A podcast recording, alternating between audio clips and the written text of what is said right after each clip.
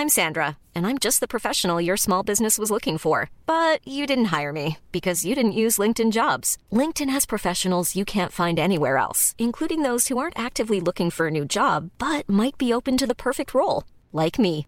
In a given month, over 70% of LinkedIn users don't visit other leading job sites. So if you're not looking on LinkedIn, you'll miss out on great candidates like Sandra. Start hiring professionals like a professional. Post your free job on linkedin.com/people today. Bonsoir à tous, bienvenue dans Soir Info. Plus de deux heures de débat autour de l'actualité, car elle, vous le savez, elle ne prend pas de vacances. On commence en faisant un journal co-présenté avec vous, Simon Guillain. Bonsoir Simon. Bonsoir Barbara et bonsoir à tous. Alors, à l'une de l'actualité, il y a ce policier euh, soupçonné d'avoir grièvement blessé le jeune Eddy en marge des émeutes à Marseille. Il a été décidé qu'il resterait en détention provisoire. Oui, la Cour d'appel d'Aix-en-Provence a donc rejeté euh, la demande de remise en liberté de ce policier marseillais. Il reste donc en détention provisoire jusqu'au 30 août prochain, jour de son interrogatoire.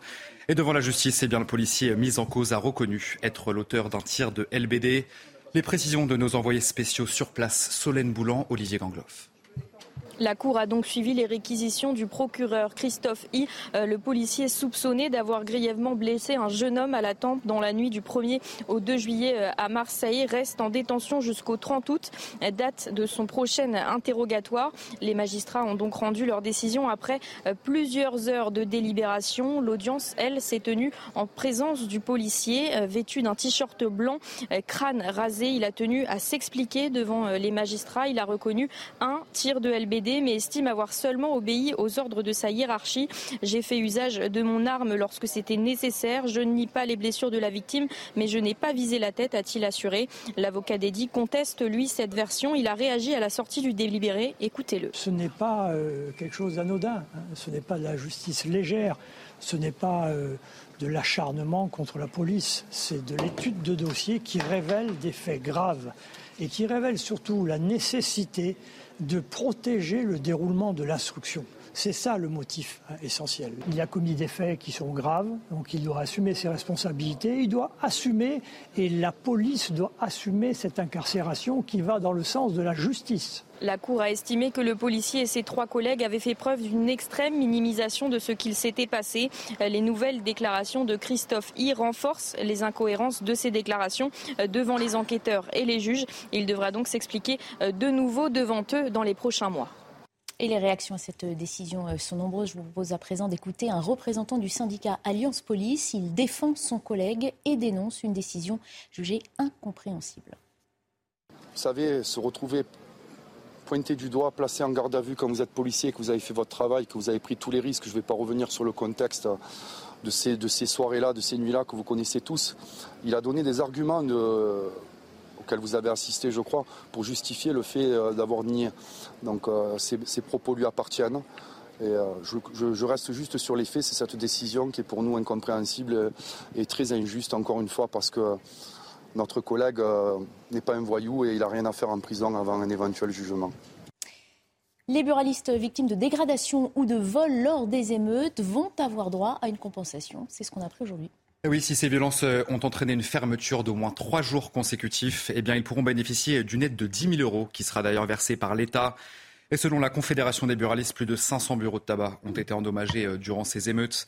On va écouter la réaction de Philippe Alloz. Il est président des buralistes Île-de-France et il se satisfait forcément de cette aide de l'État.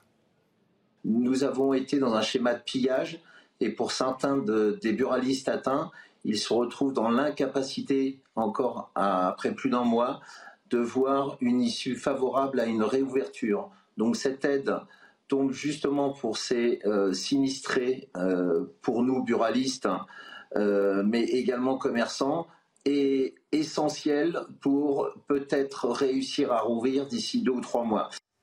On revient à présent sur euh, l'actualité d'il y a un mois. La France faisait euh, alors face à des émeutes d'une rare violence, des images qui montraient des voitures brûlées et des commerces vandalisés, Simon. Des images qui ont d'ailleurs euh, fait le tour du monde. Tout a commencé à Nanterre après la mort du jeune Naël. Alors, quelle est la situation sur place un mois après? Eh bien, nous sommes retournés sur les lieux. Sacha Robin et Sarah Fenzari, le reportage. C'était le 28 juin dernier. Aujourd'hui, un mois après les émeutes, de nombreux commerces sont toujours fermés à Nanterre, qui, comme de nombreuses communes en France, tentent de réparer les dégâts. Début juillet, Emmanuel Macron avait annoncé un projet de loi d'urgence pour accélérer la reconstruction des bâtiments et du mobilier urbain, un processus long qui a ses conséquences. Le problème, c'est qu'on a des, euh, des, commerçants qui, se sentent isolés. Il y en a qui jettent l'éponge, qui sont à bout de souffle, parce que le problème, c'est que à chaque crise, les commerçants font le dos rond et ils redémarrent. Sauf que là, on les accumule, les crises. Sur place, les riverains se désolent de la situation. Si, si, ça, fait mal au cœur quoi, pour, euh, bah, pour tous les habitants d'ici. Bah, ça doit prendre le temps que ça doit prendre, j'imagine. J'espère juste que pour les gens, ils ont été relogés. À Nanterre, comme partout en France, plus de 200 commerces ont été entièrement pillés, 300 agences bancaires détruites, 250 bureaux de tabac touchés. Le patron du MEDEF a estimé à plus d'un milliard d'euros les dégâts pour les entreprises. Ce fut la pagaille une bonne partie de la journée, mais ça y est, la panne à l'aéroport d'Orly a pris fin. On a compté 12 heures de perturbation. Oui, c'était une panne inédite, Barbara, euh, qui a touché le système de traitement des bagages du terminal 4 de l'aéroport. En pleine période de vacances, le dysfonctionnement a provoqué de nombreux retards, mais heureusement, tous les vols ont pu partir aujourd'hui. Environ 10 000 passagers ont été affectés par cette panne. affectés, mais pas encore infectés, on n'espère pas. Voilà. On traverse euh, l'Atlantique pour évoquer le cas de Donald Trump qui est convoqué devant un tribunal fédéral à Washington une nouvelle fois, j'ai envie de vous dire. Oui, l'ancien président euh, américain devra répondre euh, des accusations liées à ses manœuvres pour inverser les résultats de l'élection présidentielle de 2020. En campagne pour euh, reconquérir la Maison-Blanche, Donald Trump a été inculpé pour la troisième fois, mais reste le favori des sondages côté républicain. Le sujet de Célia Jouda. Il aura fallu huit mois, huit mois d'enquête et une centaine de témoignages plus tard. La sentence tombe. L'ancien président américain Donald Trump est accusé d'avoir tenté de renverser les résultats de l'élection de 2020 par des moyens illégaux. Une tentative marquée notamment par l'invasion du Capitole le 6 janvier 2021. Pour l'ensemble des faits qui lui sont reprochés, l'ancien président américain devra répondre à quatre chefs d'accusation. Conspiration contre les États-Unis pour fraude, malhonnêteté et tromperie. Conspiration en vue d'entraver une procédure officielle, soit le décompte et la certification de l'élection par le Congrès. Obstruction d'une procédure officielle. Et conspiration en vue de porter atteinte aux droits des électeurs. Dissimulation de comptes de campagne, recel illégal de documents classifiés. Donald Trump n'en est pas à sa première inculpation, mais celle-ci est sans précédent. Pour la première fois, un ancien président est jugé pour avoir porté atteinte à la Constitution. Donald Trump doit comparaître ce jeudi à Washington, alors même que ce dernier est à nouveau candidat à la présidence des États-Unis en novembre 2024. Alors que l'opération d'évacuation menée par la France au Niger est terminée, des milliers de personnes ont continué de manifester dans le calme, cela dit, à Niamey. une manifestation en soutien au coup d'État qui a renversé le président élu euh, Mohamed Bazoum. On va écouter euh, quelques réactions recueillies sur place à Niamey. Non à la CDAO et à l'IMOA, non à toute force qui veut déstabiliser notre pays. Nous voulons que notre pays s'engage dans la voie de sa souveraineté et de la dignité de son peuple. Nous remercions vivement les autorités maliennes, burkinabées, guinéennes, euh, algériennes, euh, mauritaniennes, toutes les autorités africaines qui ont manifesté leur solidarité agissante vis-à-vis de notre pays. Le monde doit comprendre que le malheur de l'Afrique, c'est la France les autorités, parce que les Français, c'est des citoyens comme nous. Donc on ne peut pas les détester. Mais leur autorité, on les déteste parce qu'ils ont fait trop de mal à notre pays. C'est un triste constat fait traditionnellement chaque été. Les abandons d'animaux se multiplient. Les refuges de la SPA sont aujourd'hui saturés. Oui, plus de 12 000 animaux ont été recueillis depuis le 1er mai dans ces refuges. Reportage à plaisir dans les Yvelines, Fabrice Elsner, Aminata Adem, Célia Jouda. Bah petit père, viens là, viens doudou. Derrière cette grille, Tismo a du mal à tenir en place. Arrivé il y a deux jours, il a été abandonné par sa propriétaire qui ne pouvait plus subvenir à ses besoins. C'est toujours euh, déchirant euh, de penser à ce, que, ce qui passe par la tête du chien au moment où il arrive chez nous qui se retrouve derrière les barreaux, il n'a rien demandé. Cet été, les refuges de la SPA sont une fois de plus saturés. S'ajoute à cela la baisse des adoptions. Les gens vont être moins euh, tentés pour l'adoption parce qu'ils ont déjà projeté les vacances, ce qui est raisonnable aussi. Donc c'est une période compliquée puisque voilà, il y a un flux plutôt d'entrée et moins de sortie. Intéressés, certains visiteurs viennent sur place pour se renseigner, mais restent souvent indécis à cause du désagrément. Euh, de, euh, alors d'une part, on va à un endroit, euh, il y a les plages qui sont interdites aux chiens, les locations qui sont interdites aux chiens. Donc un chien, ça demande beaucoup d'attention, beaucoup d'affection. Il est là pour qu'on s'en occupe. Donc si justement mon style de vie n'est pas forcément compatible avec les attentes d'un animal, c'est pour ça que c'est important de poser des questions avant justement de concrétiser son processus d'adoption. En fait. Élise, elle, a sauté le pas et vient d'adopter Nala, cette chienne de 4 ans. Je suis très heureuse d'être euh, sa nouvelle maîtresse. Ce sera en réalité sa quatrième vie et j'espère euh, sa dernière et la plus heureuse. Actuellement, près de 8000 animaux sont accueillis dans les refuges de la SPA, un chiffre rarement vu à cette période. Un cas euh, d'infection au virus du Nil occidental a été identifié à la fin du mois de juillet à Bordeaux. Oui, il s'agit du premier cas humain détecté en dehors du pourtour méditerranéen en France. C'est ce qu'a annoncé l'Agence régionale de santé en Nouvelle-Aquitaine. Une infection d'ailleurs prise très au sérieux. Sarah Varni. C'est le premier cas humain recensé cette année. L'infection au virus du Nil a été identifiée le 27 juillet à Bordeaux, une première dans le sud-ouest. Les infections humaines au virus n'étaient jusqu'à présent détectées que dans le pourtour méditerranéen en région PACA et Occitanie. Ce virus des oiseaux a été découvert en Ouganda en 1937 et a été introduit en Europe par des oiseaux migrateurs infectés. Il est transmis à l'homme ou au cheval de manière accidentelle par des moustiques qui ont préalablement piqué ces oiseaux porteurs. Selon les autorités sanitaires, dans 80% des cas, ce virus du Nil reste asymptomatique ou ne provoque qu'un état grippal. Mais dans de rares cas, des complications neurologiques peuvent apparaître. L'ARS ajoute que ce virus ne se transmet pas d'homme à homme ni de l'homme au moustique, mais de faibles risques de transmission à travers des dons de sang ou d'organes existent. En cas de suspicion d'infection, les personnes concernées sont invitées à consulter un médecin qui pourra contacter l'ARS pour des examens plus poussés. Quatre autres cas sont en cours d'investigation en Gironde, mais l'état de santé des personnes concernées n'inspire aucune inquiétude selon l'ARS. Depuis 2010, ce virus circule de façon plus importante en Russie et en Europe selon Santé publique France, avec des cas signalés pour la première fois en Allemagne et aux Pays-Bas en 2019 et 2020.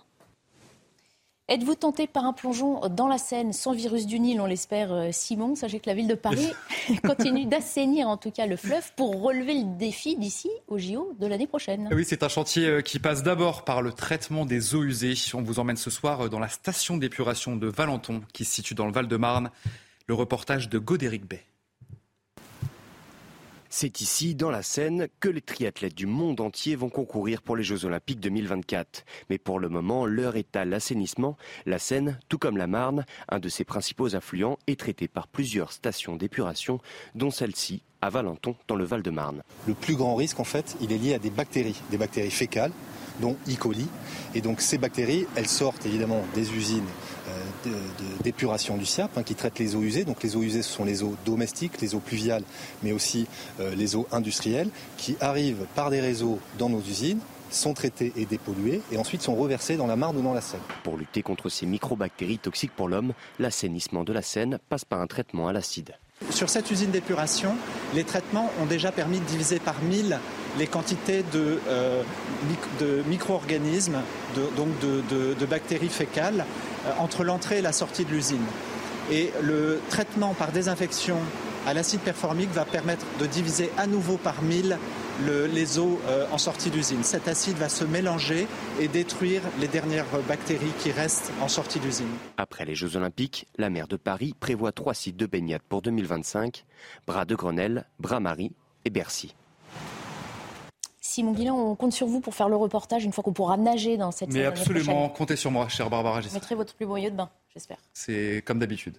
J'en ai qu'un, je le mets toujours et ça marche tout le temps. Eh bien, très bien. Merci beaucoup. On se retrouve à, 22h pour un prochain point euh, sur l'actualité. À 22h.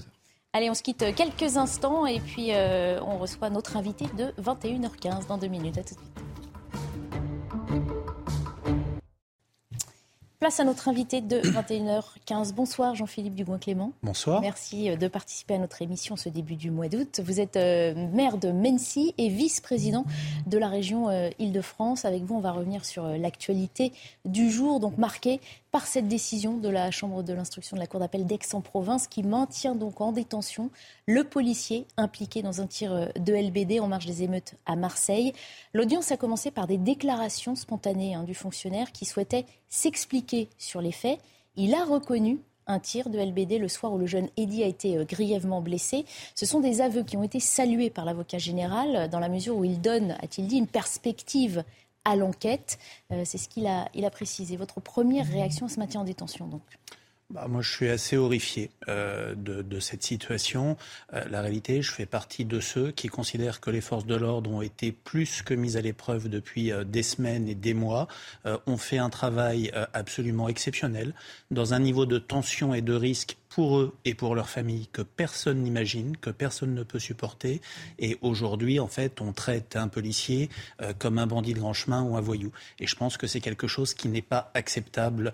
Euh, voilà, après, c'est mon sentiment profondément une mise en détention provisoire, euh, ça n'est pas quelque chose qui vient sanctionner, c'est pas quelque chose qui vient euh, emporter la force de la chose jugée pour dire il y a eu une faute, elle doit être réprimandée ou pas. C'est quelque chose qui doit permettre d'éviter à quelqu'un euh, de faire courir un risque aux autres ou de venir empêcher une procédure d'avoir lieu. Mmh. Est-ce qu'on pense qu'un policier est de nature, de par ce qu'il est, à mettre les autres en danger? Est-ce qu'on pense qu'un policier, sur les quatre qui sont incriminés, de nature à faire qu'il y ait des concertations, qu'il y ait mm. euh, qu'on aille falsifier des preuves moi, je suis assez horrifié par ça. On a aujourd'hui euh, des, forces de l'ordre au sens large, parce que ce qui est vrai des policiers nationaux, c'est vrai des gendarmes, c'est vrai des policiers municipaux, mhm. c'est vrai globalement de tous ceux qui représentent l'autorité dans ce pays, euh, qui sont maltraités, qui ont l'impression de ne pas être défendus. Alors heureusement, euh, le ministre de l'Intérieur a été extrêmement droit dans ses bottes, si vous me passez l'expression, pour défendre la police, pour défendre ses troupes.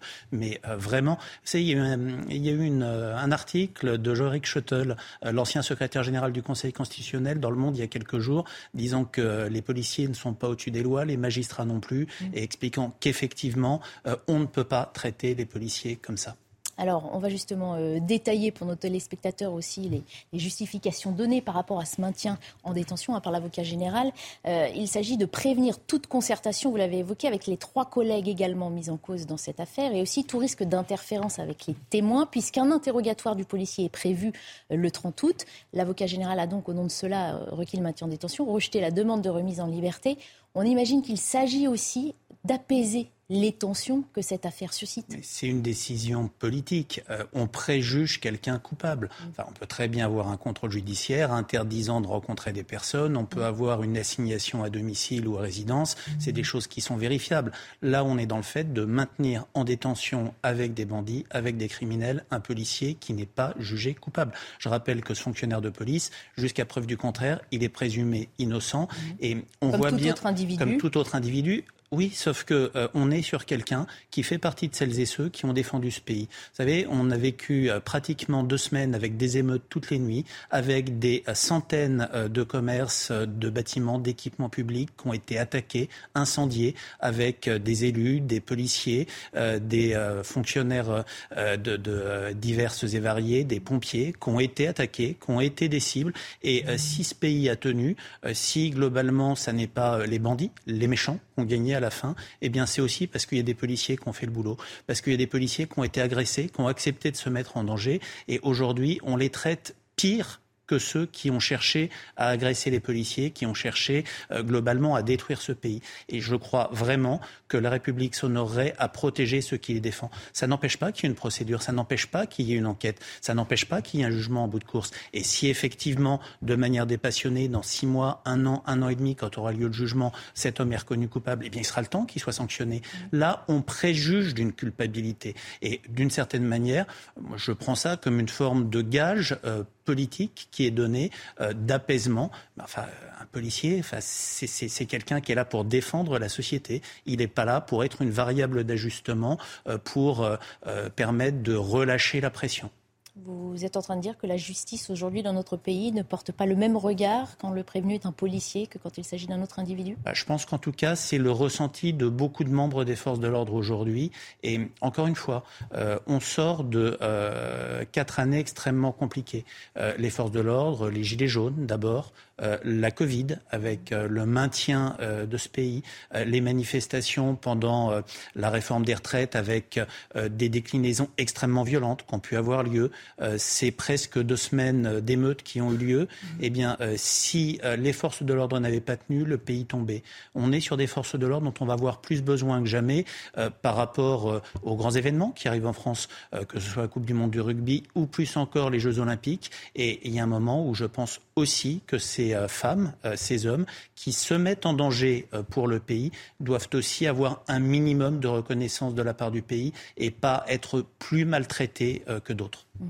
On rappelle d'ailleurs que la, une majorité de Français hein, soutient les forces de l'ordre. Les derniers chiffres parus étaient aux alentours de 70% de soutien. Mais c'est ce qui rend cette décision d'autant plus incompréhensible pour les Français lambda.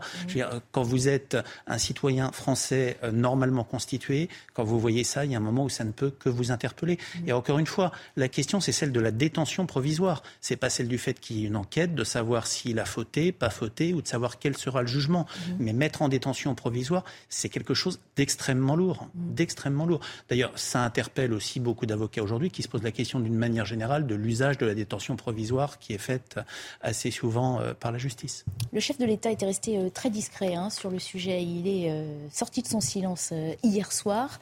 Euh, un mois après les émeutes, Emmanuel Macron a livré son analyse hein, dans les colonnes du Figaro Magazine. Il ne voulait pas réagir trop tôt, a-t-il dit, euh, de peur de dire des bêtises. Est-ce qu'un chef de l'État, garant de la sécurité de tous, euh, n'aurait pas dû intervenir plus tôt? Je pense qu'il a eu raison de le faire. Euh, à tort ou à raison, la personnalité d'Emmanuel Macron est extrêmement clivante. Euh, et euh, intervenir, la question est-ce qu'il intervenait ou pas pour le 14 juillet, il a décidé de ne pas le faire, c'était risquer d'une certaine manière de recliver, de remettre de l'huile sur le feu, potentiellement de relancer ou de recréer des risques d'émeute, ou au contraire, c'est assez imprévisible. Et d'une certaine manière, accepter de se mettre un portrait, ce qui est assez contradictoire avec sa personnalité. Je pense qu'au cas particulier, ça a été plutôt sain. Le ministre de l'Intérieur s'est exprimé, il n'a pas été désavoué euh, jusqu'à preuve du contraire. Et je pense que cette position du ministre de l'Intérieur a été extrêmement forte euh, et est vraiment à saluer. Justement, le ministre de l'Intérieur, lui aussi, euh, a réitéré un appel à la fermeté auprès des forces de l'ordre et aussi de la justice, justement, hein, demandant de bien poursuivre le suivi des individus qu'on avait repérés lors des émeutes.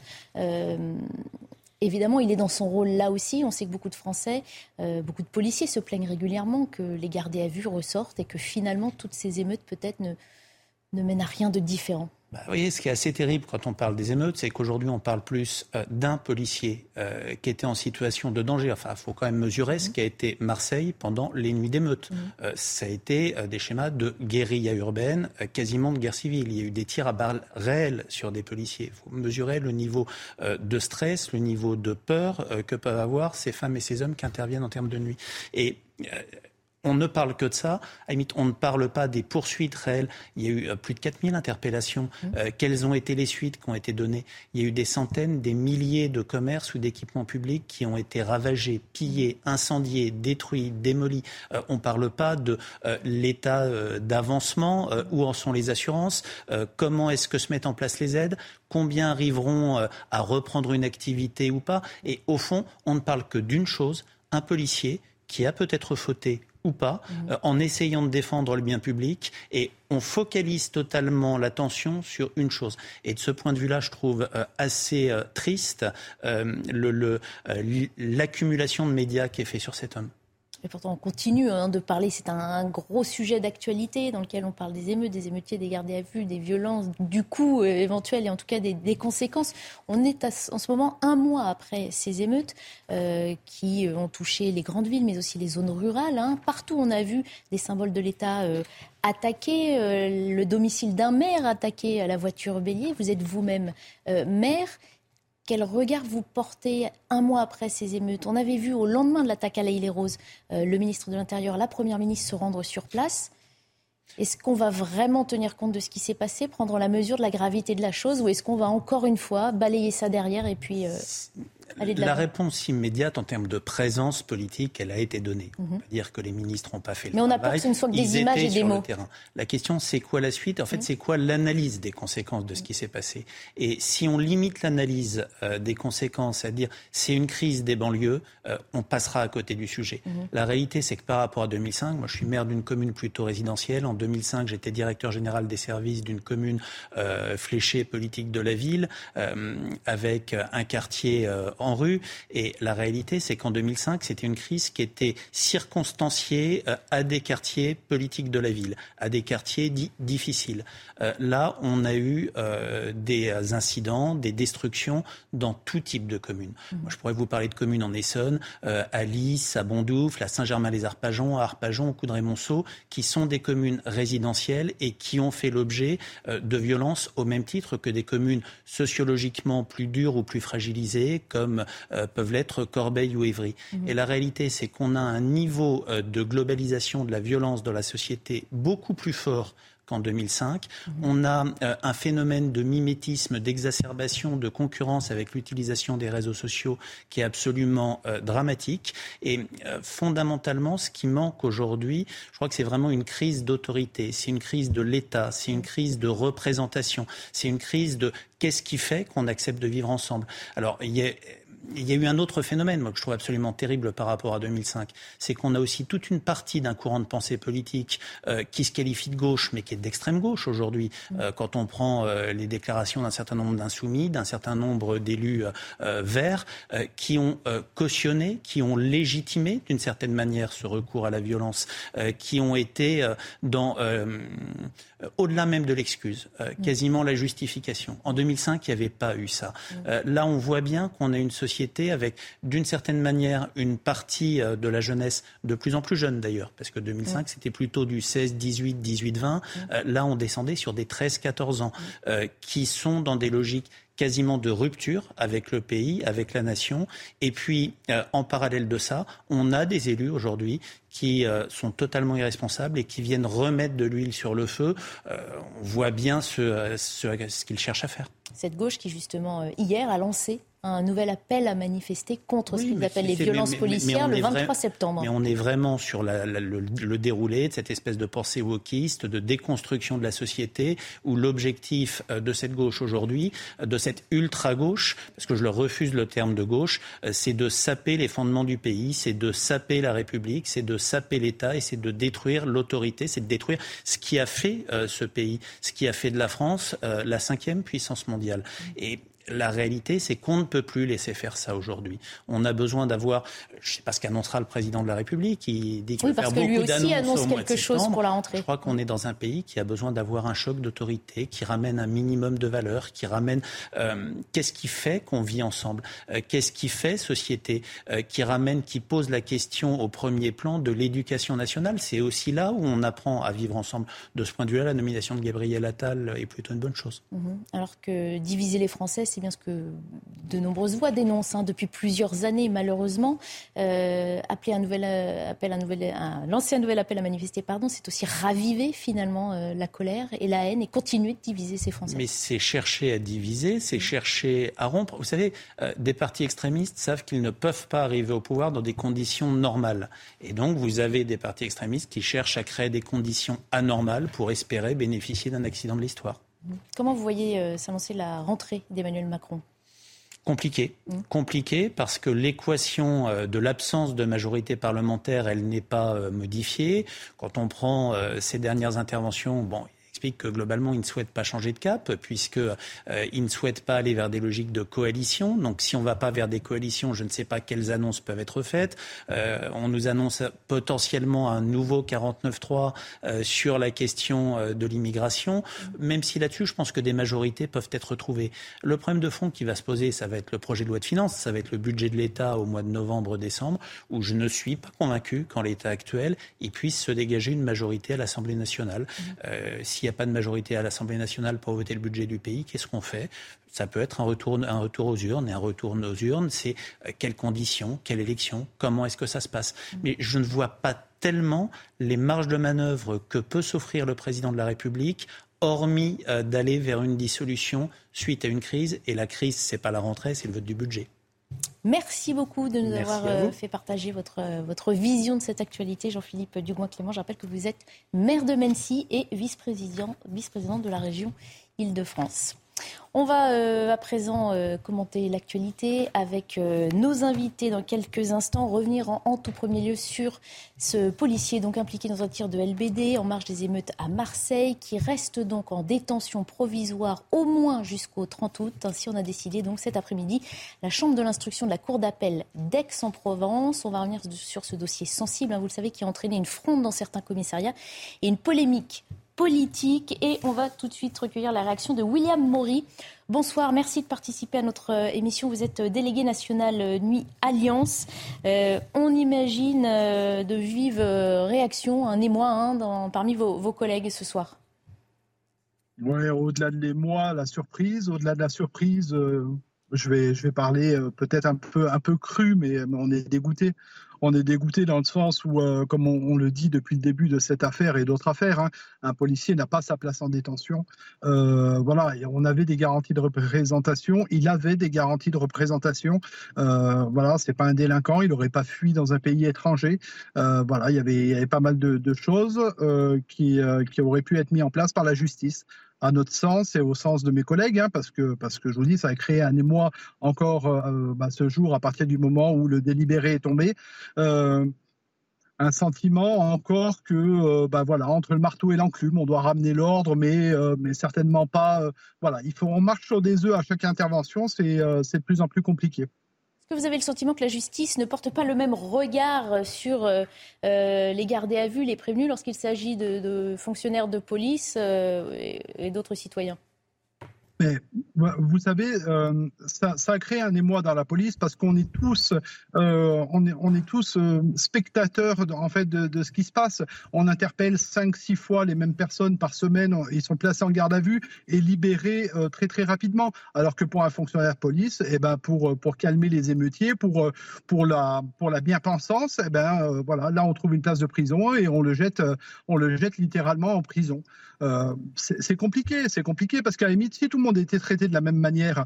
Si euh, on avait une police euh, voilà, qui, faisait des interpellations et derrière une justice qui suivait à 100%. Le problème, c'est que c'est pas le cas. Aujourd'hui, c'est pas le cas. C'est, euh, on, nous, parle de manque de, places de prison quand on, dénonce que certaines gardes à vue ne sont pas déférées et présentées en comparution immédiate et incarcérées à l'issue. Mais par contre, pour un policier, voilà, on arrive à faire de la place pour une détention provisoire qui n'avait pas lieu d'être. Vous avez sans doute euh, entendu, euh, c'était à la mi-journée, hein, les déclarations de, l'avocat de la victime. C'était avant, hein, je le précise bien, euh, cette, décision. Il avait en partie aussi reconnu les difficultés du travail de policier. Il se justifiait en recitant les déclarations de ce policier de la BAC hein, qui dit que les conditions étaient compliquées, que les gens sont pressurisés, que vous êtes un petit peu livré à vous-même. Il reconnaissait cette difficulté. Est-ce que ça, c'est quelque chose qui, vous rassure quand même un peu, je le répète encore, venant de la part de l'avocat de la victime?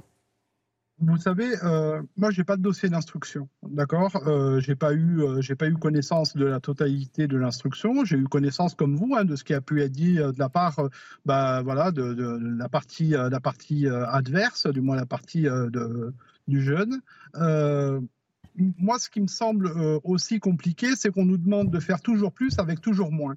On nous demande de ramener euh, l'ordre public en France, parce que voilà, c'est sur l'ensemble du territoire national hein, qu'on a eu des émeutes. Euh, à Marseille, je tiens à rappeler qu'on avait eu plus de 480 commerces cassés, brûlés, etc. On était, c'était de la guérilla urbaine, hein, parce que de mémoire de policiers, on n'a jamais connu ça en France. alors forcément, hein, voilà, il y a, y a, des plaintes qui sont déposées contre contre la police. Il me semble qu'on a moins de 30 saisines IGPN euh, à ce jour et 900 policiers blessés. Et ça, par contre, il n'y a personne qui s'étonne, ou il n'y a aucun émoi quand euh, vous avez un policier euh, qui se prend des coups de pied dans la tête en plein Marseille, ça ne défraye pas la chronique. C'est limite normal. Voilà, ce qui est compliqué aujourd'hui, c'est que, euh, comme je vous le dis, nos collègues, ils partent le matin ils partent de, chez eux le matin, ils disent, ils disent, au revoir à leur époux, à leurs enfants, sans savoir euh, s'ils vont rentrer à la maison le soir, soit bah, parce qu'ils auront pris, euh, auront pris une balle, comme ça a pu se passer à Nîmes ou comment s'appelle sur la banlieue lyonnaise, ou savoir s'ils soir même ils ne seront pas incarcérés parce qu'une interpellation se sera mal passée. Et aujourd'hui, c'est ça, la grande question, elle est là. Qu'est-ce qu'on fait? Merci beaucoup, euh, William Maury, euh, de nous avoir euh, livrez votre point de vue suite à la décision donc, euh, de maintenir en détention le policier euh, impliqué dans un tir de LBD en marge des émeutes à Marseille. On va continuer de commenter cette actualité avec nos invités. Nous accueillons ce soir Jean-Michel Fauvergue. Bonsoir. Bonsoir, Barbara. Ancien patron du RAID. Raphaël Steinville est avec nous. Bonsoir. rédacteur en chef au sein de la rédaction de Valeurs Actuelles. Et nous accueillons Frédéric Fougera. Bonsoir à vous. Bonsoir, Barbara. Vous êtes président, j'espère que je, je, prononce bien, de Tenkan Paris Parfait. Tenkan Paris, j'ai envie de dire, du coup, avec un petit accent. Tenkan Paris. Bienvenue euh, à tous les trois. Vous venez d'entendre hein, une de ces, premières réactions hein, suite à la, décision. Euh, Jean-Michel euh, Fauvergue, le policier donc impliqué, est donc maintenu en détention pour éviter une concertation avec les autres inculpés, puisqu'il était censé être entendu le 30 août. on préfère le maintenir en détention. Comment vous prenez ça? C'est inexplicable. Je rappelle, que, je rappelle que tous les policiers sont, dans cette affaire-là sont mis en examen. Donc leur avocat a droit au dossier, les avocats se parlent entre eux. C'est complètement inexplicable euh, ce maintien en, détention. Moi, j'ai malheureusement pas été surpris. Je, pressentais ça.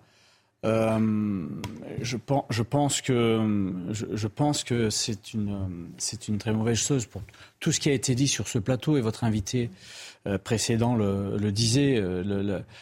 Travail de policier, c'est pas un travail comme les autres. C'est un travail où vous mettez votre vie en danger un travail où on vous demande de la mettre, votre vie en danger, pour aller, euh, euh, pour aller euh, arrêter des gens, pour aller arrêter des, manifestants et, des violents qui s'en prennent à, tout le monde, y compris aux, forces de l'ordre.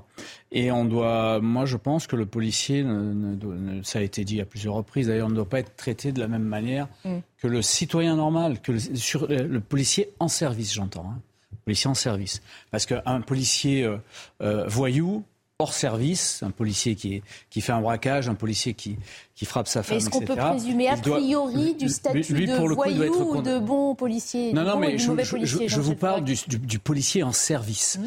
Policier en service, euh, y, compris dans des affaires de ce type-là, il, est, il est présumé innocent et il ne doit pas faire l'objet de cette, de, cette euh, mesure qui est une, qui est une mesure de, procédure pénale. Ce n'est pas mhm. une, une mesure juridictionnelle, c'est une mesure de procédure pénale et qui est bien d'ailleurs euh, listée dans le, dans le code de, procédure pénale et non pas dans le code pénal et qui contient sept, sept domaines où, où, les gens peuvent être mis en en détention provisoire. Mmh. Là, ça correspond à aucun des domaines, à aucun des domaines. je veux dire, c'est, on est, on est véritablement. Euh, mais la différence que je faisais, je parlais d'un policier, euh, un policier voyou qui, qui, a fait des, qui a fait des crimes ou des délits. Mmh. Euh, qui n'est pas en service bien sûr, mais qui a mmh. fait sciemment des crimes et des délits.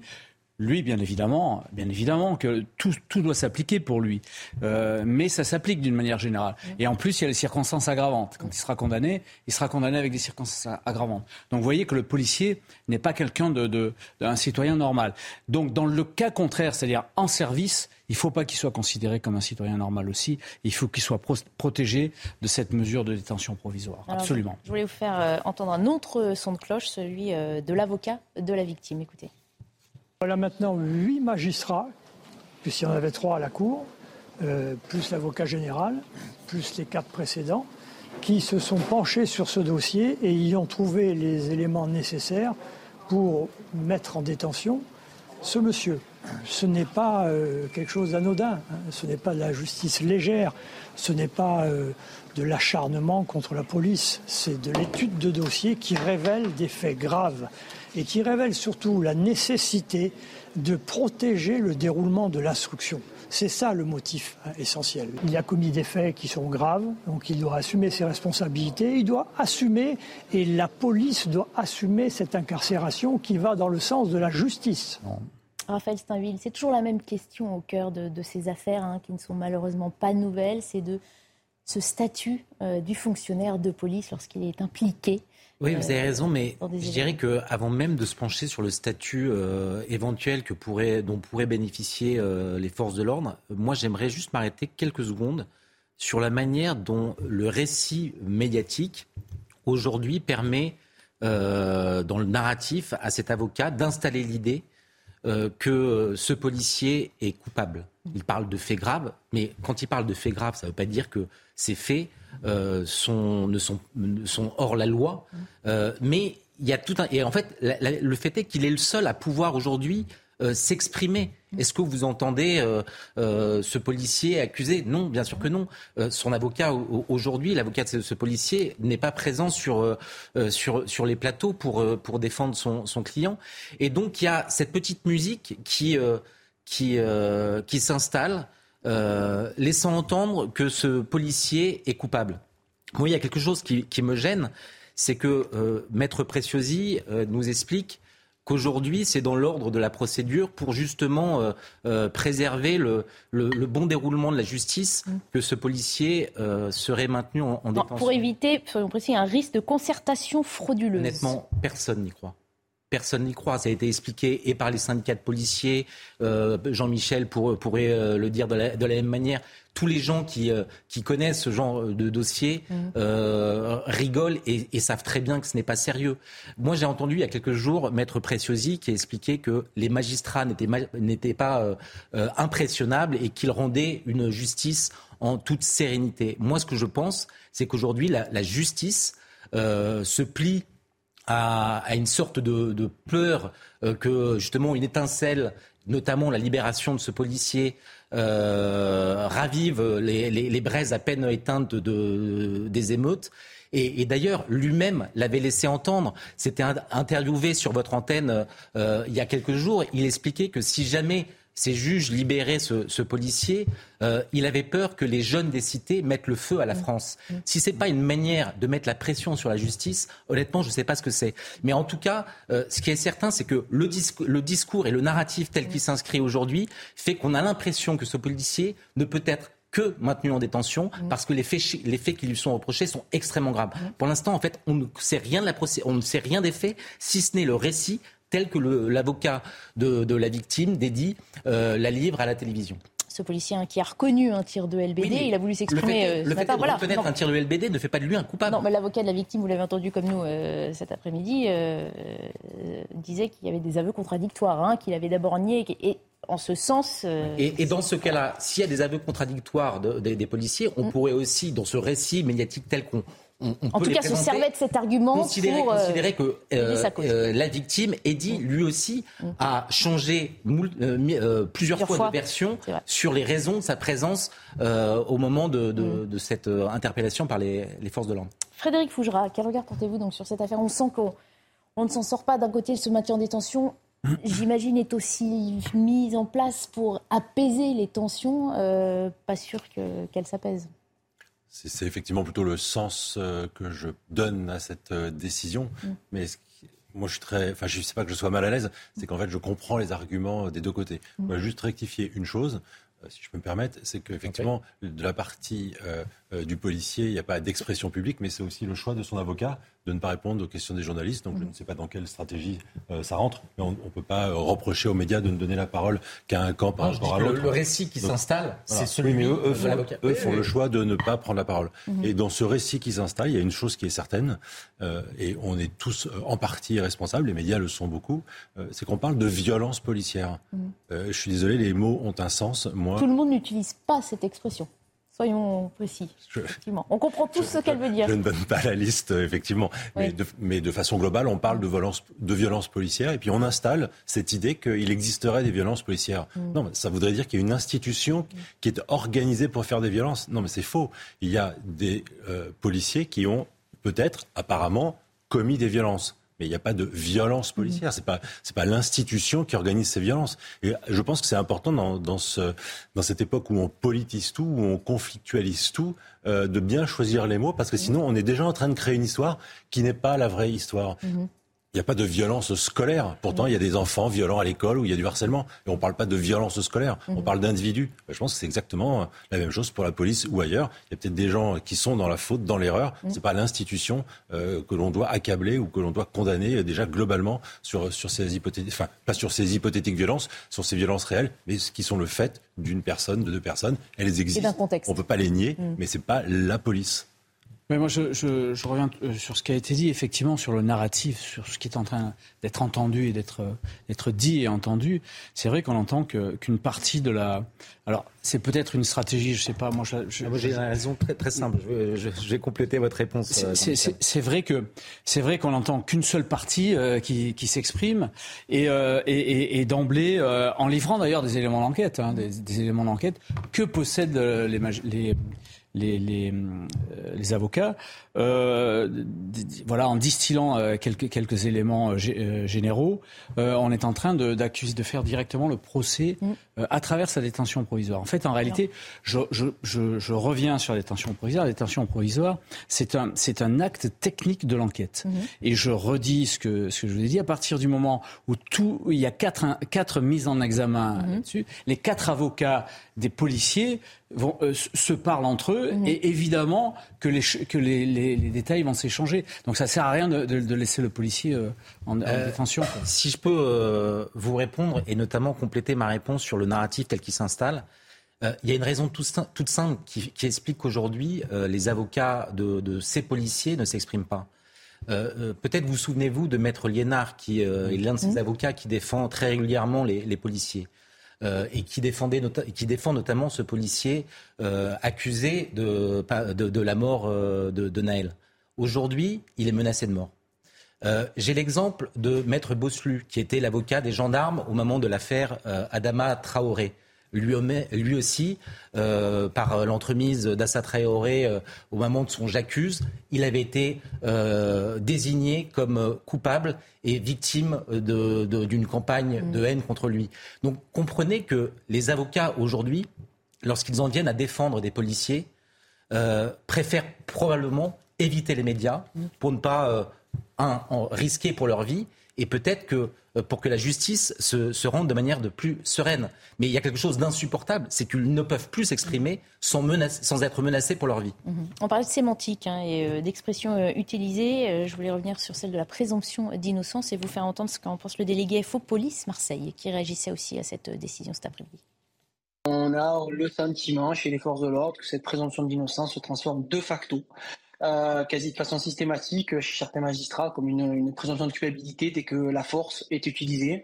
Et cela bien avant qu'elle soit décidée comme étant légitime ou pas. Je rappellerai pour certains, même si ça, en choque certains, que, l'État c'est le monopole de la violence légitime. Donc euh, jusqu'à preuve du contraire, elle l'est. Jusqu'à preuve du contraire. Donc aujourd'hui, je vous cache pas que c'est un sentiment de dépit. Je me demande comment vont se passer les, les, heures et les prochains jours hein, au sein des forces de l'ordre et au sein de la police marseillaise.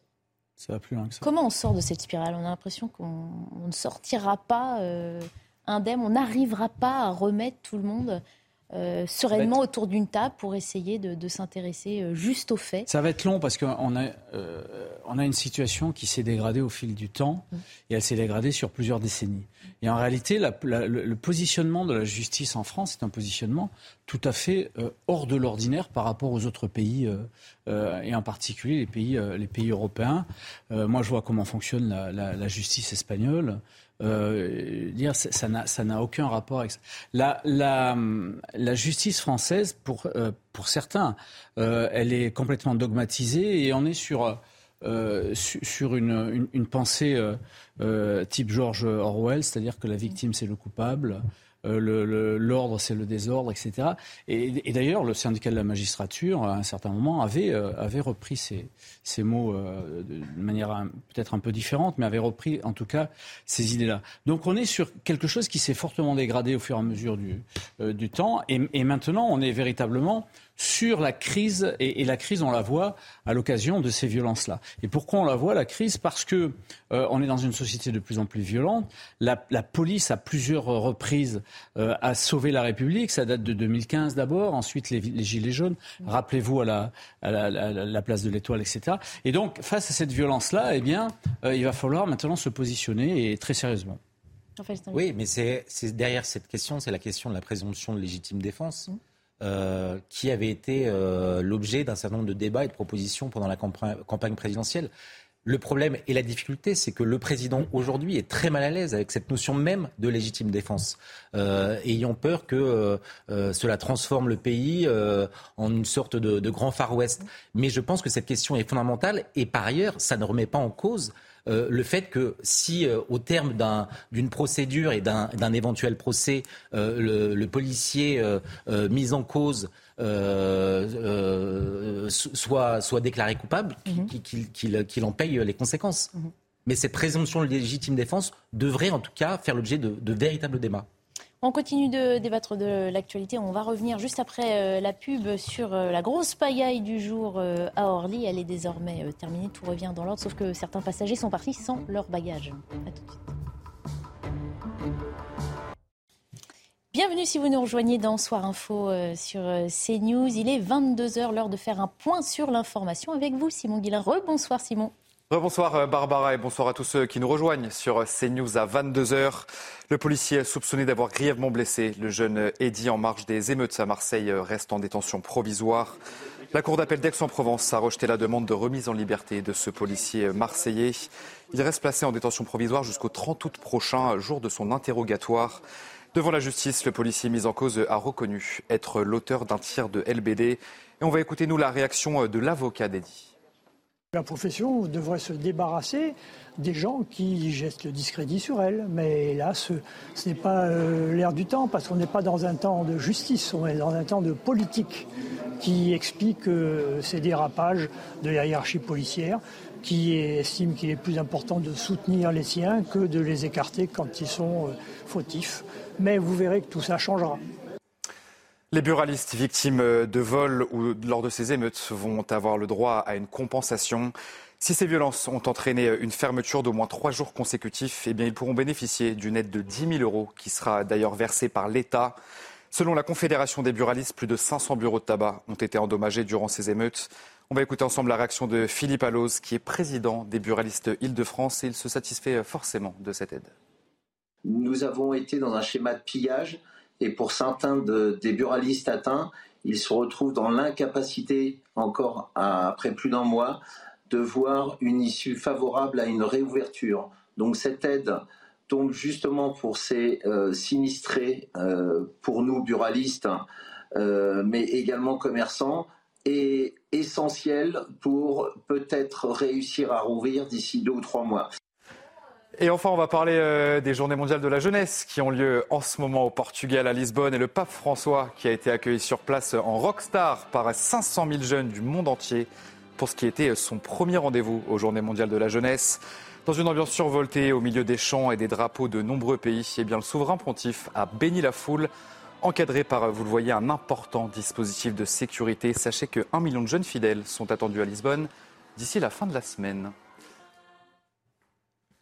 Voilà pour euh, ce rappel de l'actualité. À 22h sur CNews, vous avez tout de suite rendez-vous avec Barbara Klein pour la suite de Soir Info. Merci beaucoup Simon. Rendez-vous dans une heure pour un prochain point complet sur euh, l'actualité. Et nous, on part à Orly d'ici quelques instants. Restez avec nous. On reprend notre tour de l'actualité et on écoute, on partage le regard de nos invités. L'été dernier, ce sont 35 000 bagages qui avaient été égarés après une grève de trois heures à Roissy-Charles de Gaulle. Cette année, ce sont des milliers de bagages qui n'ont pas pu partir aujourd'hui avec leurs propriétaires en raison d'une panne inédite à Orly, terminal 4 précisément, panne qui a semé la pagaille pendant 12 heures. On va retrouver sur place Mathilde Ibanez. Bonsoir Mathilde. Alors, tout dit-on, du côté d'ADP est rentré dans l'ordre, mais on imagine que les bagages qui n'ont pas pu partir eh bien, sont restés euh, derrière vous. Bonsoir euh, Barbara. Eh bien écoutez, même si euh, les couloirs de l'aéroport euh, Orly au terminal 4 sont presque vides, la situation est loin d'être revenue à la normale. Car vous l'avez dit, le tapis de tri des bagages a pu redémarrer vers 18h50. Mais en tout cas, vous pouvez le voir sur les images de Florian Paume. Ici, des centaines et des centaines de valises sont empilées. Une vraie pagaille selon un employé d'Orly. Il y aurait même plusieurs heures de retard sur certains vols. En tout cas ce soir, pour les employés de l'aéroport, c'est d'enlever les valises qui se trouvent ici, mais personne ne sait encore trop comment cela va se passer. Donc pour l'heure, eh les bagages risquent de passer la nuit dans le hall de l'aéroport 4. La sécurité est sur place pour éviter en tout cas les vols. On a pu croiser une dame qui euh, a tenté de retrouver euh, sa valise parmi toutes ces euh, valises présentes ici. Elle a eu de la chance, elle a pu euh, donc la retrouver. Ce que je peux vous dire en tout cas, c'est que demain, la situation ne va pas s'arranger pour autant, car des vols conséquents, des retards conséquents, eh bien, sont à prévoir.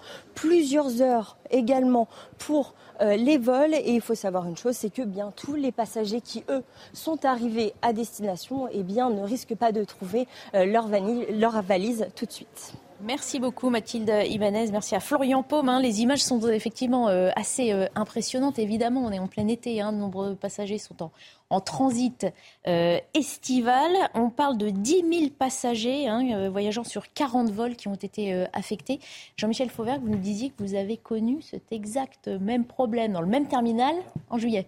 Pas, pas, des niveaux comme ça, mais au début du mois de juillet, je partais sur Athènes et effectivement, le, les, les tapis sont arrêtés. Mhm. Et donc, on est resté pendant, euh, pendant près d'une heure euh, dans l'expectative euh, parce qu'il n'y avait pas de plan B. Quand les, quand les tapis s'arrêtent, il n'y a pas de plan B. Quoi.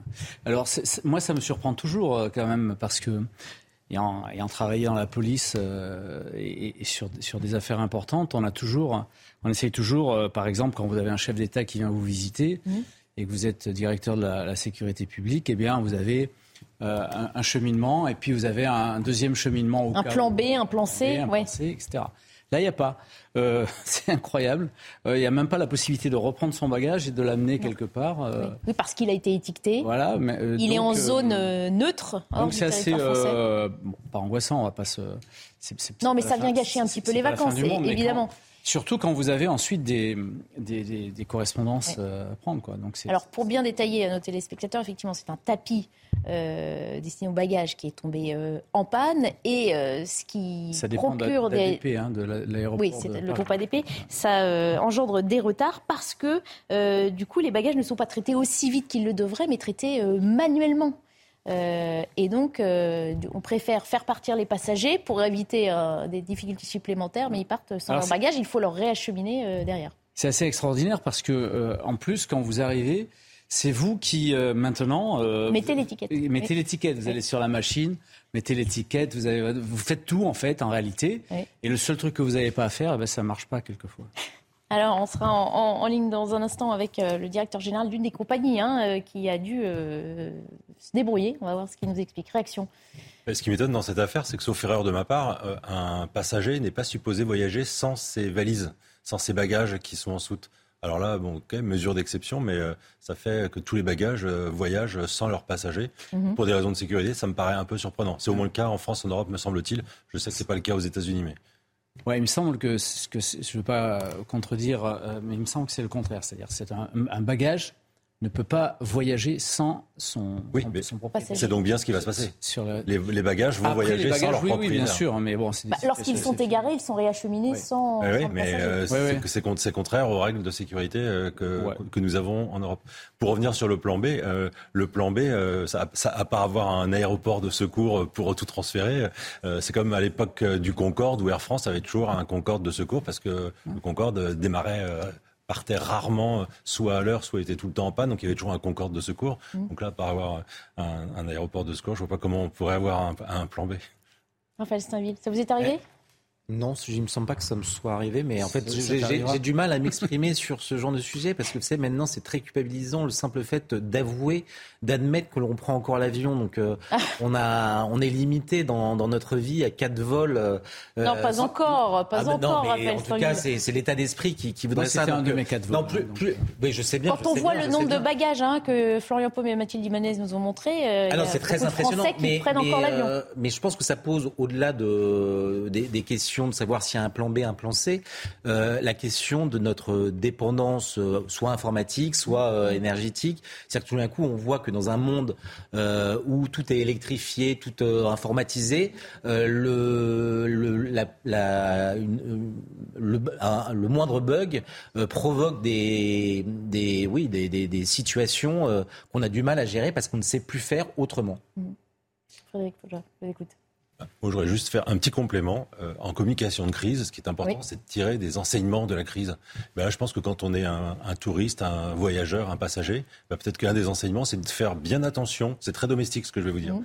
mais de faire attention à garder les clés de chez soi euh, sur soi et pas les mettre dans la valise. Parce que quand la valise sur le chemin du retour, la valise n'arrive pas, ben, il va falloir faire défoncer la porte. Si on, prend des médicaments, même chose. Mmh. Euh, les choses essentielles, autant que faire se peut, les garder sur soi, comme ça, si les bagages sont égarés, bah, c'est pas bien, c'est pas bien grave ou c'est beaucoup moins grave que si on a des choses essentielles. Euh, ça doit nous rappeler ça pour ceux qui sont pas encore partis en vacances et pour ceux qui vont rentrer. Ce que je retiens, oui, c'est que vous donnez conseil euh, aux passagers, mais les enseignements doivent aussi être tirés par euh, les organismes qui sont confrontés au problème. On est bien d'accord. ADP en l'occurrence et, c'est les, passagers les plus directement, immédiatement pénalisés.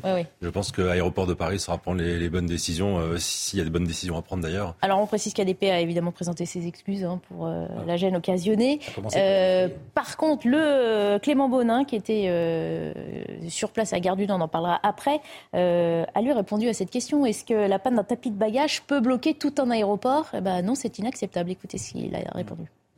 Je me suis entretenu dès ce matin avec le PDG de l'aéroport de Paris. Ce qui se passe à Orly n'est pas acceptable. On ne peut pas avoir des heures de problèmes de tri de bagages. Je sais que toutes les équipes sont très mobilisées pour réparer le problème technique les équipes d'aéroport de Paris, les équipes d'Orly, les équipes du prestataire. On est en train de résorber ça, de trouver des solutions pour les gens qui ont du retard ou une difficulté de vol. Voilà, les gens qui partent, les gens qui reviennent. On a recueilli quelques. Oui vous voulez euh, réagir? On écoute d'abord les passagers. Je vous propose d'écouter les passagers qui euh, ont subi cette euh, perte de bagages, enfin, cette retenue de bagages. En fait, on a fait l'enregistrement et après, on nous a dit d'aller déposer nos valises dehors à la porte 45D. Donc là, on a déposé nos valises. Il semblerait qu'il y ait un problème technique euh, à propos des, des tapis. Donc c'est pour ça que nous, on est obligé d'enregistrer et venir déposer les tapis à l'extérieur. On est arrivé 4 euh, heures avant et on s'est retrouvé dans une queue de je sais pas combien de kilomètres de long et en fait euh, le tapis pour les bagages est en panne donc ça fait plusieurs heures qu'on attend. Donc là on doit laisser nos bagages dehors sur la route, on ne sait pas si on arrive à destination.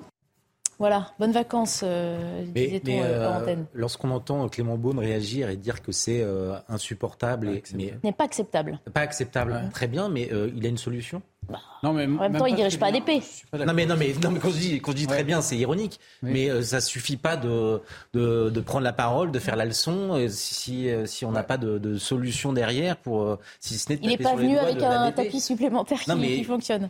Ce n'est pas l'expression d'un membre du gouvernement. Ce qu'il dit est tout à fait juste, mais n'importe qui pourrait le dire. Il n'y a pas besoin d'être ministre pour dire ça. Oui, encore, moi je, moi je trouve que Randy, c'est pas acceptable. Bon, c'est un, un incident qui arrive.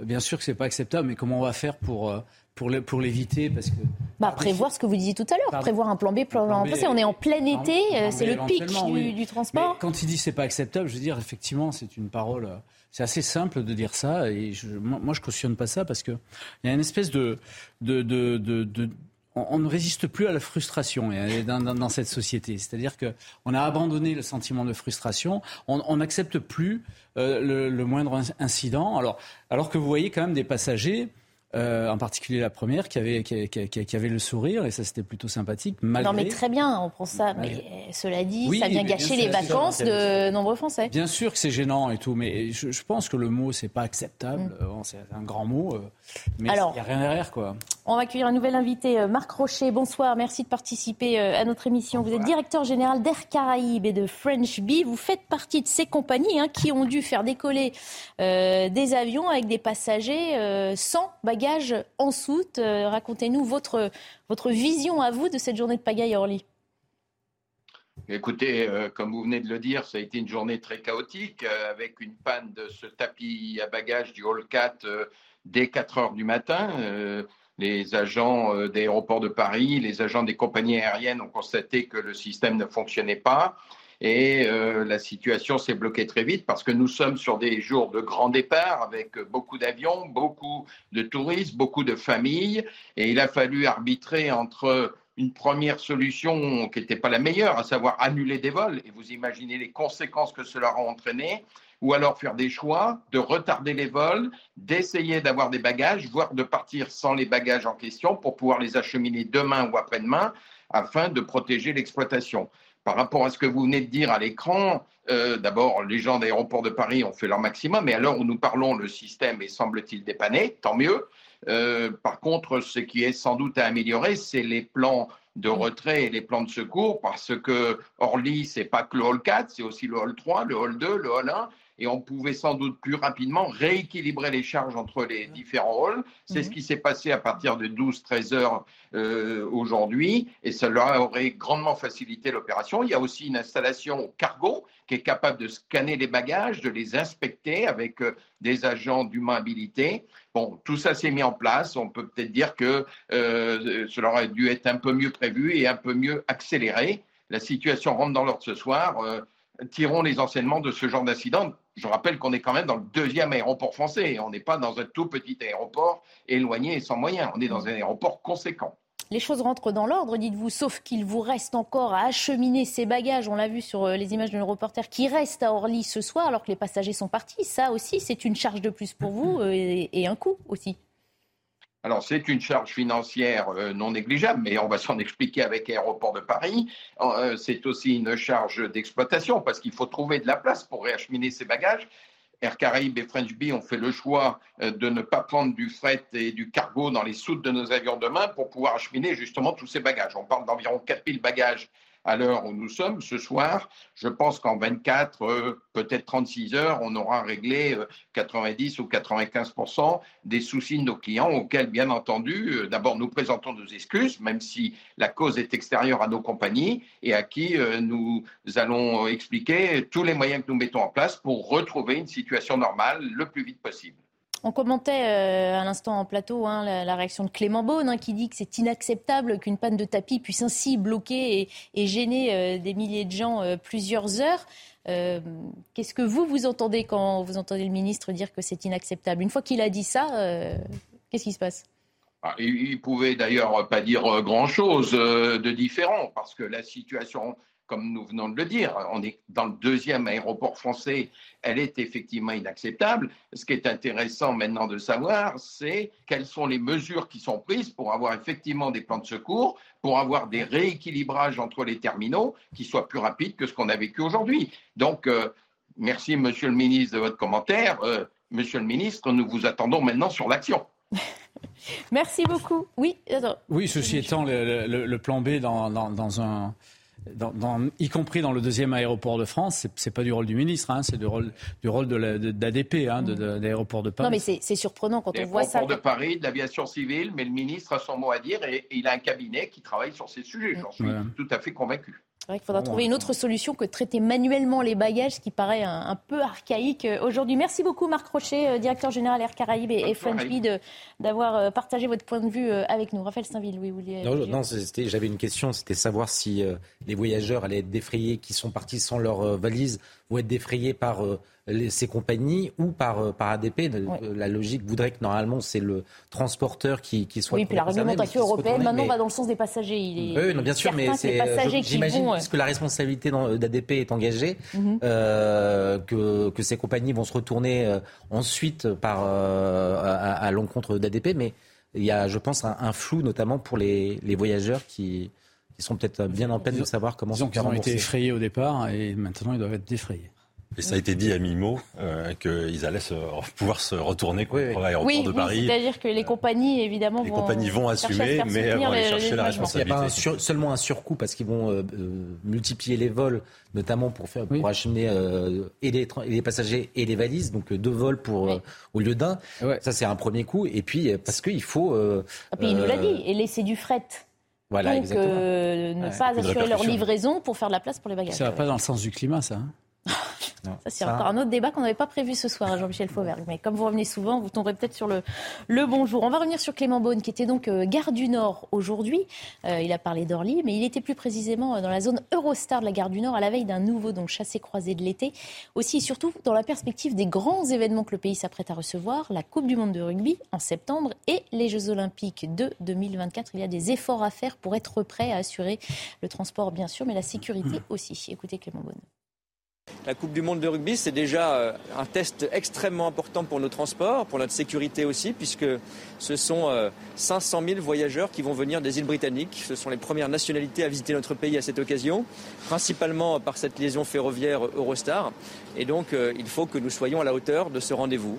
Cela veut dire augmenter nos effectifs de contrôle aux frontières, de police, et je salue les efforts faits par le ministère de l'Intérieur. C'est 500 personnes supplémentaires, policiers aux frontières et agents de la police aux frontières, qui sont mobilisés dans nos aéroports parisiens. Orly, Roissy, les temps d'attente sont en train de se réduire, on le voit cet été. Et c'est aussi ici, cette guerre internationale, un effort significatif, 50 personnes supplémentaires qui sont recrutées pour euh, qu'on ait de plus en plus de points de contrôle, de moins en moins de temps d'attente. On en a déjà parlé euh, plusieurs fois avec vous, Jean-Michel Fauvert, cette pression aussi à devoir assurer le bon déroulement de ces événements et surtout la sécurité de tous, et notamment des, des touristes étrangers qui vont venir aussi. Bien évidemment, les, les, euh, les événements que l'on va avoir, bon, d'abord la Coupe du Monde de, de rugby. Euh, moi, je suis pas inquiet sur la Coupe du Monde de rugby parce que le, le public, c'est le public rugby, c'est c'est bon enfant, etc. Et effectivement, la plupart des la plupart des, des, visiteurs qui vont venir vont venir du, du Royaume-Uni par. Par, euh, par l'Eurostar. Ouais, par l'Eurostar. Et, et, et, donc, comme ils arrivent dans un, dans un goulot, le, le, contrôle est beaucoup plus, beaucoup plus facile même. Mm. Par contre, il, il, va falloir fluidifier. Mm.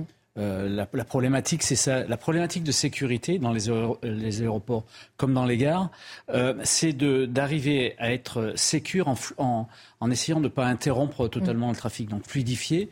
Donc il faut, du, il faut, du, du il faut des hommes et des femmes, euh, et il faut de la sécurité privée aussi. Et il vous faut aussi des, des moyens euh, techniques qui sont euh, euh, importants et du multiplier. Et là, pour l'occasion de la Coupe du Monde de rugby, je pense que ça, ça le fera. Sur euh, la coupe de, sur le, les Jeux Olympiques euh, euh, aussi, je pense qu'on sera prêt à, à, prêt à temps. Et, et, si on n'est pas prêt, on fera appel. Je pense qu'on fera appel à peut-être à l'armée. Mais je, je, pense que la question, c'est beaucoup moins ces 500 000 voyageurs qui vont transiter par la gare du Nord et vous le disiez, euh, un public rugby euh, euh, familial bon enfant que les problèmes de sécurité qui existent déjà sur la gare, du Nord.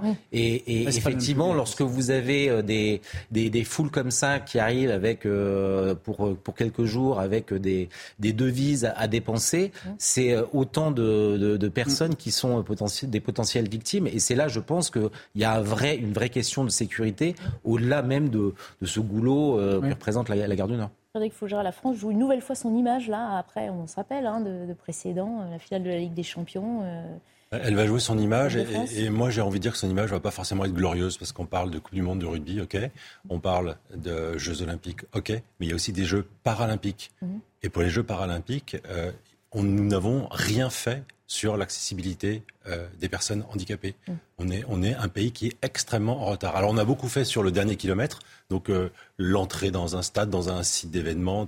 Là, on a beaucoup fait. Mais pour arriver à ce dernier kilomètre, en fait, on a à peu près rien fait. Combien de stations de métro supplémentaires sont accessibles? Peut-être aucune, ou alors si on, si on retire les nouvelles on n'a absolument rien fait. Là aussi, c'est problème de sécurité, c'est problème d'accessibilité. Et là aussi, ça va être l'image de la France qui va être mise à mal parce que nous sommes très, très, très mauvais très en retard et c'est lamentable de ne pas avoir profité de cet événement mondial pour justement donner un coup de boost et inventer des nouvelles solutions. On sait que ce n'est pas les financements publics, on sait que c'est compliqué, on sait que ce n'est pas toujours la priorité.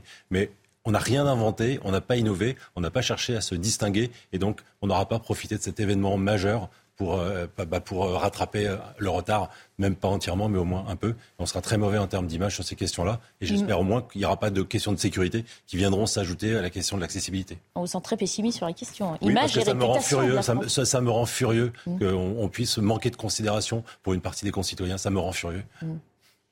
On va se quitter euh, quelques instants et reprendre euh, notre cryptage d'actualité. On évoquera euh, ce mois qui s'est écoulé depuis les émeutes qui ont touché plusieurs villes en France. Que retient toutes ces émeutes? A-t-on tiré toutes les leçons de ce qui s'est passé? On en parle dans un instant. C'était il y a euh, un mois. Le pays connaissait euh, plusieurs nuits de violences urbaines, des violences déclenchées par la mort de Naël après un refus d'obtempérer. Si les tensions ont diminué, aujourd'hui la ville de Nanterre porte encore les stigmates de ces nuits d'incendie et de dégradation. L'une de nos équipes est retournée dans la ville d'où était parti le mouvement de contestation? Comment les habitants vivent-ils un mois après? Reportage de Sacha Robin avec Sarah Fenzari. C'était le 28 juin dernier. Aujourd'hui, un mois après les émeutes, de nombreux commerces sont toujours fermés à Nanterre, qui, comme de nombreuses communes en France, tentent de réparer les dégâts. Début juillet, Emmanuel Macron avait annoncé un projet de loi d'urgence pour accélérer la reconstruction des bâtiments et du mobilier urbain, un processus long qui a ses conséquences.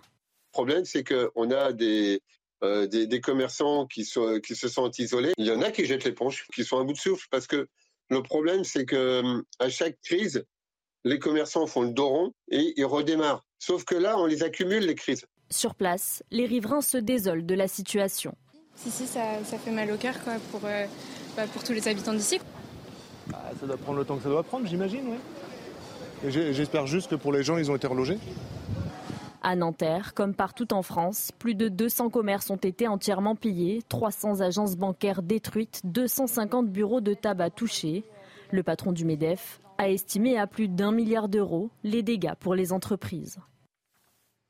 Voilà, un mois après euh, les émeutes, on a beaucoup parlé de cette division, de cette fracture entre les Français. Est-ce qu'on tient compte? Est-ce qu'on tire tous les enseignements de ce qui s'est passé, Raphaël Straville Moi, j'ai surtout l'impression que euh, les politiques n'ont plus envie de parler de, de ce qui s'est passé, des émeutes des razzias, et qu'on a presque déjà tourné la, page. Alors, Emmanuel Macron est quand même revenu dessus pas plus tard qu'hier. Eh, alors, il est revenu pas plus tard qu'hier, mais pour en dire quoi? Euh, pour lui, le, problème, euh, je suis désolé, il le fait mise. Euh, pour lui, parce que 90% des, personnes interpellées sont des Français, c'est pas un problème lié à l'immigration. Donc la question que tout le monde se pose et que tous les gens qui ont regardé, vu les images, ou voire même sous leurs fenêtres, ont vu que, le problème, pour une grande partie, était lié à l'immigration, voient leur c'est plus que leur sentiment, tout, ce qu'ils ont constaté de, leurs yeux est balayé d'un revers de la main par le président qui leur explique que ça n'a rien à voir avec l'immigration mmh. et qu'il en tirera euh, des conséquences plus tard. Euh, comme s'il avait encore besoin de comprendre. Je suis désolé, dans, les confidences qu'il livre au Figaro, Magazine, euh, il y, a peu de, nouveautés par rapport à ce qu'il a pu dire euh, lors de, ses différentes interventions, alors que je pense qu'il y, a, mille choses, mille enseignements à tirer. Et euh, voilà, moi je pense qu'il y a un vrai malaise du président, un vrai malaise de la classe politique à poursuivre euh, cette, euh, cette compréhension de ce qui, ce qui nous est arrivé voilà un peu plus d'un mois. Et, parce qu'ils sont très malaises avec, ce, avec ces thématiques. Mmh. Frédéric Faugeras, c'est votre analyse aussi? Mon analyse, c'est que on est, je le disais tout à l'heure, dans une ère de, du tout conflictuel, et du tout conflictuel et du tout politique. Mmh. Et si on part de ce raisonnement, ou de cette volonté euh, d'exister ou de faire du bruit, en fait, on ne risque de rien résoudre, mm. puisqu'en fait, on a plutôt intérêt à créer le chaos, à y participer, à l'alimenter et voire à s'en réjouir pour pouvoir venir sur les plateaux télé, euh, les commenter et, euh, s'exprimer en faisant du bruit, mais en n'apportant aucune solution. Mm. Côté du gouvernement, quels enseignements on a tirés? Bah, En tout cas, moi, j'en sais rien. Je vois qu'on met quelques pansements, qu'on essaye d'aider dans l'urgence, et c'est très bien, les buralistes ou quelques autres personnes. Mais euh, en quoi ça va changer la situation euh, pour que demain ça ne se reproduise pas? Mm. euh, Quels enseignements on a tiré de ces émeutes, mais des précédentes aussi? Quelles actions fortes, profondes on a décidé d'engager? Ben, J'ai le sentiment que c'est toujours assez peu parce que finalement, on compte sur le fait que l'actualité passe, qu'on oublie très vite, mm-hmm. et puis ben, on croise les doigts pour que ça arrive à d'autres, mais que ça ne nous arrive plus. Sauf que ça peut nous arriver à nouveau, ça peut revenir très vite, et en tout cas, on n'a pas engagé toute la responsabilité euh, qu'on devrait engager quand on est euh, aux affaires. Mais c'est autant euh, le gouvernement que les régions, que les départements, mmh. que les maires, parce que c'est l'ensemble des élus, et peut-être même au-delà des élus même, l'ensemble des acteurs de la vie publique qui ont une responsabilité. Alors, tout le monde ne peut pas dire, bah, ça y est, j'ai la solution et moi je règle tout. Mmh. Mais j'ai plutôt le sentiment que c'est un peu personne. alors plus on est près du terrain, plus les gens agissent, mhm. euh, et notamment le, tissu associatif. Mais en réalité, quels enseignements on a tirés Pour le moment, bah, en tout cas pour le moment, publiquement, on n'en a tiré aucun, en tout cas où on ne les a pas partagés. On reviendra euh, dans quelques instants sur euh, ces déclarations d'Emmanuel Macron. Mais qu'a fait l'exécutif depuis? La question a été posée à la secrétaire d'État chargée de la ville. Écoutez sa réponse. On a fait un PGL reconstruction, donc un projet de loi reconstruction basé sur trois axes. Il fallait aller vite, donc permettre des solutions dérogataires euh, au droit, au droit commun. Euh, par exemple, pour permettre aux, euh, aux, maires qui ont été touchés sur des bâtiments publics, permettre aux écoles, permettre aux crèches, permettre aux centres sociaux d'être reconstruits rapidement. Mmh. Mais si on passe par la phase appel d'offres, si on passe par la phase, on va dire, traditionnelle, ça, va prendre des, années. Voilà, ça paraît euh, essentiel, mais, c'est exactement, ce que je, c'est exactement ce que je viens de dire. Ce projet de loi est certainement euh, essentiel, indispensable, important, mais on répare, on met des pansements. Mais quels enseignements on tire et comment on, engage l'avenir pour que les choses ne se reproduisent pas, pour que ça évolue? Ben Là, on n'a pas de réponse. Donc oui, on vient en soutien, mais le politique arrive toujours après, alors que le politique, son rôle, c'est d'être devant, c'est de devancer, c'est d'anticiper, c'est de préparer l'avenir. Donc là, il y a une crise, il faut bien en tenir compte, il faut bien réagir, mais on ne peut pas se contenter de réagir parce qu'on n'a rien prévu pour l'avenir. Mhm. Jean-Michel alors on a appris des choses quand même hein, de cette crise et des choses qui sont plutôt positives pour certaines. Je, la première chose, c'est que à partir du moment où on a une, des émeutes de ce type-là, quand on met le paquet au niveau des forces de l'ordre, euh, d'une manière générale, ça, ça s'est arrêté relativement rapidement, ça n'a pas traîné. Euh, et ça, c'est la première, euh, la, première bonne nouvelle. La deuxième bonne nouvelle, je vous interromps une seconde. Est-ce que c'est pas lié au fait qu'on a plus affaire dans ce genre d'émeute à des petits cons qui viennent foutre le bordel qu'à des voyous très organisés en bande organisée Je pense que chaque fois qu'on met le, quand, quand, quand, quand on met le le, le, le, paquet sur un, un, certain nombre de choses, on a, on a, euh, on a ce résultat-là. La deuxième chose, c'est que ce résultat a été conforté euh, par une justice qui, euh, qui s'est mise au boulot et qui a été exemplaire sur cette affaire-là. Et, qui nous a démontré que le fait de mettre des courtes peines et qu'elles soient immédiatement applicables, eh bien, ça marche. Donc, euh, on, souhaite que cette justice-là puisse perdurer pour les autres affaires ultérieurement. La troisième chose, c'est qu'effectivement, euh, la, la, la, classe politique dans son ensemble s'est euh, mobilisée pour euh, pour faire ces, ces, propositions de, loi pour aller beaucoup plus vite pour l'indemnisation, sauf que euh, à un certain moment, bah, vous avez les administrations, vous avez toute l'inertie de, de, de, nos administrations et d'un certain nombre euh, d'acteurs qui fait que les choses pourraient aller encore plus vite. Voilà, ça c'est au, au, au, rang des, quelques satisfactions qu'on peut avoir. Maintenant, effectivement, vous avez, et vous avez tout à fait raison, euh, moi je suis euh, sidéré par euh, le constat que l'on fait sur les émeutiers. Ils sont très jeunes, ils sont français, d'origine étrangère, mais de, de, deuxième ou troisième génération, donc ils sont français. et, ils sont, la plupart d'entre eux, pris en compte par l'aide sociale à l'enfance, donc ils sont déjà sous, sous des aides, euh, issus de, de, de, familles monoparentales. Euh, et, là, il faut se, se, poser les questions et pour pouvoir travailler dans l'avenir de manière à ce que ça ne se reproduise pas ou que ça se, reproduise beaucoup moins. Sauf que se poser les questions, j'ai l'impression qu'on se les pose ou qu'on ne se les pose peut-être pas assez depuis 40 ans et que ça n'avance pas. Justement, c'est ce que j'allais vous dire. Ces questions-là, on ne se les a jamais posées. Mmh. Euh, et on a toujours mis euh, sous, sous, le tapis euh, cette problématique-là. Mais on ne se les pose pas ni au niveau des gouvernements. Mais par contre, est-ce que vous avez entendu un groupe qui a parlé d'une commission d'enquête à l'Assemblée nationale ou ou au Sénat. Euh, alors c'est vrai qu'on rentrait dans l'été, mm. mais il y avait encore une session. Euh, est-ce qu'on a entendu parler des, euh, des groupes parlementaires? Est-ce qu'on a entendu des groupes politiques, que ce soit la majorité, que ce soit les oppositions, faire des propositions, propositions intéressantes. Je ne parle pas de l'extrême gauche, évidemment, euh, euh, qui, qui utilise des propositions de, de, de, tout casser, mais des propositions intéressantes bah, là-dessus. les Républicains, pardon, mais euh, vous, vous parliez de propositions. Qu'est-ce qu'ils ont proposé bah, Notamment, et, et, le président s'y refuse, mais on a parlé de la responsabilité des parents.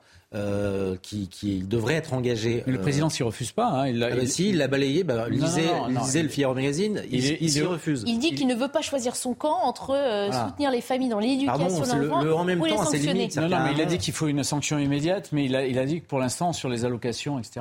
oui, non, mais, non, mais il ne faut pas dire qu'il n'y a pas eu de proposition. Je pense que c'est. Mais à part cette proposition-là, moi, je, moi, des propositions, ça, ça, suffira pas comme Il faut, il faut être, faut quand même être logique. Euh, on a été face à un événement d'une ampleur, etc. oui, mais c'est là, là, le grand paradoxe. C'est là le grand paradoxe. Ça, mais il faut dire autre C'est là le grand paradoxe, Jean-Michel, c'est que effectivement, vous avez raison. On a été face à, à, un événement d'une ampleur considérable. Et aujourd'hui, les politiques, à commencer par le président et le ministre de l'Intérieur, euh, euh, ont tendance à minimiser ce qui s'est passé. Pourquoi je dis ça? Sur les chiffres. Euh, qu'il s'agisse de, Gérald Darmanin ou du président, il nous parle de 8 000 ou 12 000 émeutiers. pardon, mais euh, qu'il s'agisse de, Jérôme Fourquet qui a estimé euh, dans une fourchette basse à 50 000 le nombre d'émeutiers, en passant par euh, l'ancien patron de, la DGSE, ben, Monsieur Brochant, qui, qui, évoquait un chiffre au-delà des 100 000 émeutiers, qui me semble plus proche de la réalité ou de ce que les Français ont pu vivre, ou en tout cas si il a fallu engager entre 45 000 et 50 000 euh, policiers et gendarmes pour rétablir l'ordre pour euh, 10 000 émeutiers, c'est qu'il y a un problème. vous, vous, l'admettrez. Et donc, je pense que dans le diagnostic tel que les politiques, et, le, et je dirais pas les politiques, le pouvoir le mm. fait, euh, il, y a, y a quelque chose qui est de l'ordre de l'euphémisation de ce qui s'est passé, de la minimisation, et, et, voire parfois aussi de la mauvaise foi, voire du mensonge. Quand euh, euh, Gérald Darmanin nous dit qu'il y avait une majorité de Kevin et de Matteo, pardon, c'est un mensonge. Et, et c'est vrai, si on s'en tient juste aux personnes interpellées, c'était pas des Kevin et des Matteo, comme le ministre de l'Intérieur l'a dit. Donc je pense que si on a commencé à fausser la manière dont on, a traduit cette, cette, ces, ces, émeutes et ces razzias, on passe à côté des bonnes réponses qu'il faut apporter à cette crise. Non, mais ce que je voulais vous dire, moi, pour euh, et, je vais dans, tout à fait dans votre sens, euh, euh, du moins dans un certain nombre de, de, conclusions que vous en tirez. Ce que je voulais vous dire, c'est que autant il y a eu des bonnes nouvelles, je les ai citées, autant ça, c'est une mauvaise nouvelle. Et effectivement, on n'en a pas tiré le bilan de ce qu'on devrait tirer. Mais, mais je m'aperçois que non seulement euh, les, gens qui sont aux manettes ne veulent pas tirer le, bilan, mais personne d'autre ne veut tirer le bilan de, ces affaires-là, y compris les groupes d'opposition, y compris un certain nombre de, personnes qui pourraient le faire par l'intermédiaire de commissions d'enquête sur l'Assemblée nationale et sur le Sénat. Or, c'est urgent de le faire et de savoir ce qu'on va faire. Si la conclusion qu'on a tirée, c'est que notre politique de la ville, dans laquelle on a dépensé des milliards et des milliards au fur et à mesure du temps, n'a servi à, n'a servi à pas grand-chose, enfin, en tout cas dans, cette, dans, dans, dans le cadre de de ces émeutes-là. Frédéric Fougère, encore une fois, sur ce thème-là aussi, on ferme les yeux de peur de, voir euh, euh, être victime des, conséquences d'une prise de position ou de, non, je, se poser les vraies questions Je ne suis pas certain qu'on ferme les yeux, je ne sais pas, mais je n'en suis pas certain. Et je voudrais euh, revenir sur pas sur les chiffres en eux-mêmes, parce que je, n'ai pas de chiffres, je ne connais mm. pas les chiffres, et j'ai pas envie de choisir ceux qui, euh, qui m'arrangeraient à commenter. Donc, euh, pas d'informations. Mais je voudrais revenir sur euh, l'exemple de Strasbourg et sa métropole, mm-hmm. qui pendant des années ont fait la une le 1er, le 2 et le 3 janvier, mm-hmm. parce que c'était le record de voitures brûlées et, d'incendies. Et à un moment, les, élus, les acteurs locaux se sont dit comment, qu'est-ce qu'on fait, comment on agit? Et une de leurs décisions, ça a été avec, j'ai envie de dire la complicité, mais je veux dire avec la bienveillance des médias, eh bien, de limiter euh, le relais et le bruit médiatique qu'on faisait autour de ces sujets. Et à partir du moment où, tous les acteurs qui ont une parole publique et une possibilité de mettre en avant l'information ont fait ce choix, eh bien, les chiffres ont, descendu, sont, euh, ont baissé euh, d'année en année. Sauf qu'il n'y a plus que les médias qui font des, images. Aujourd'hui, les images sont prises par tous citoyens qui les mettent sur les réseaux sociaux. On est bien d'accord, mais. Si on tentait d'appliquer cette solution aux émeutes, par exemple. En, tout cas, ça a, ça a, fonctionné à Strasbourg avec mhm. les incendies euh, du 1er janvier. Alors, je ne sais pas si c'est la stratégie du gouvernement ou pas, je n'ai mhm. pas cette confidence, mais on peut peut-être que c'est une piste qui a aussi été choisie, euh, bah, de ne pas en rajouter ou de limiter. les, médias euh, devraient se voiler la face, détourner les yeux, euh, arrêter de, commenter ce qui ne va pas et, se contenter de, de saluer le soleil, les trains qui arrivent à l'heure. Vous, savez très bien que ça ne fonctionne pas comme ça, et, c'est, ça serait même trahir, ça serait même trahir finalement le métier de journalisme que de, que de, que de se complaire justement à, à, détourner le regard pour ne pas euh, euh, encourager, ou en tout cas, c'est pas, c'est pas le, le, les médias qui encouragent ce genre d'actes. Il faut d'abord traiter ces actes à la base sans même se se poser la question, vous voyez, de, de ce que l'impact médiatique peut avoir dans l'effet générateur de cette violence. Alors, vous ne me faites dire que des propos que je n'ai pas tenus, donc euh, je n'ai même pas envie de réagir à, ça, puisque je n'ai pas dit ça, je ne pense pas ça. vous nous avez expliqué que les politiques avec les... J'ai expliqué que les médias ont aussi une responsabilité, aussi, et qu'ils peuvent s'en saisir et qu'ils ont le droit de réfléchir à l'impact que ça donne de montrer 15 fois de suite la même voiture brûlée ou de ne la montrer qu'une seule fois. En tout cas, c'est ce que les journalistes dans cette région ont choisi de faire et ça a eu un impact et ils s'en félicitent. Je ne suis ni juge ni parti, je ne suis pas de cette région. C'est le constat qu'ils ont fait et on, est, on peut le faire, on ne peut pas le faire. Les journalistes font absolument ce qu'ils veulent dans cette ville, dans cette région. C'est ce la façon dont ils ont décidé de traiter ces violences et ces dégradations euh, du 1er janvier. Peut-être que c'est une bonne solution. En tout cas, ça mérite d'être euh, vu et entendu. On va euh, changer de thématique pour euh, aborder ce cas de féminicide qui met en cause la responsabilité de l'institution judiciaire. Une femme de 45 ans est morte poignardée par son mari le 20 juillet dernier. Elle avait pourtant porté plainte contre lui et demandé une ordonnance de mesure de protection, ce que la justice lui avait refusé. Retour sur les faits avec Maureen Vidal. Le 21 juillet dernier, Adjira, âgée de 45 ans, a été retrouvée morte dans une mare de sang à son domicile dans le Val d'Oise, tuée de plusieurs coups de couteau au niveau du thorax par son conjoint. Au moment des faits, ses enfants âgés de 2 et 4 ans étaient présents dans l'appartement. Elle avait pourtant porté plainte le 7 et le 10 janvier. Elle dénonçait alors des crachats au visage, des violences à répétition depuis plus de six mois. Pour elle, début mai, c'est l'effondrement selon les mots de la avocate de la famille, puisque sa demande d'ordonnance de protection contre son mari qu'elle avait demandé le 25 avril a été refusée par le tribunal de Pontoise pour faute d'éléments prouvant que le conjoint était un danger réel. Maître Pauline Rongier, l'avocate de la famille, envisage euh, à présent d'engager la responsabilité de l'État pour dysfonctionnement grave du service public de la justice. Le nombre de féminicides en 2021 a bondi de 20%, contrairement à 2020. 122 femmes ont été tuées sous les coups euh, de leur conjoint ou ex-conjoint selon les chiffres du ministère de l'Intérieur. c'est très difficile de trouver du sens hein, euh, lorsque ce genre de drame se, produit compliqué parce que déjà l'émotion euh, l'emporte sur les faits. Mm. Moi, je reviens sur un, discours que je tiens régulièrement. C'est quand en France, quand un policier commet une faute, on l'a évoqué, enfin potentiellement une faute, on l'a évoqué tout à l'heure, il peut se retrouver en garde à vue, sa responsabilité personnelle est engagée. Quand un juge commet une faute, c'est l'État qui, euh, mm. qui voit sa responsabilité engagée. Mm. Peut-être qu'à un moment, il faut aussi euh, revoir le fonctionnement et se demander si quand un juge applique, applique la loi, eh bien donc il est protégé puisqu'il n'est que le, le, porteur d'une décision prise par le législateur, mhm. quand il l'interprète, peut-être qu'il y a-t-il un degré de responsabilité qui, doit aussi l'engager et qui peut peut-être l'amener à prendre d'autres décisions. C'est ce que rappelait Maureen Vidal, hein, que l'avocate euh, envisage d'attaquer l'État pour dysfonctionnement grave de la justice. à 100 ans dans un cas pareil. Oui, moi, je, là, pour le coup, je vous rejoins absolument sur, euh, en tout cas sur cette question. Mhm. Euh, c'est vrai qu'aujourd'hui, les, les magistrats, contrairement aux, policiers semble échapper euh, systématiquement à une sorte de remise en cause, d'autocritique. Euh, le simple même de, le simple fait de, de poser cette question euh, est vu comme, comme une, une, attaque insupportable par, par, par, la magistrature, mais la justice doit s'interroger, sans quoi on, on, va, on, va, on va se retrouver confronté à, à subir ce genre de drame ces tragédies qui vont se répéter sans que jamais le système judiciaire ne se remette en cause. Mmh.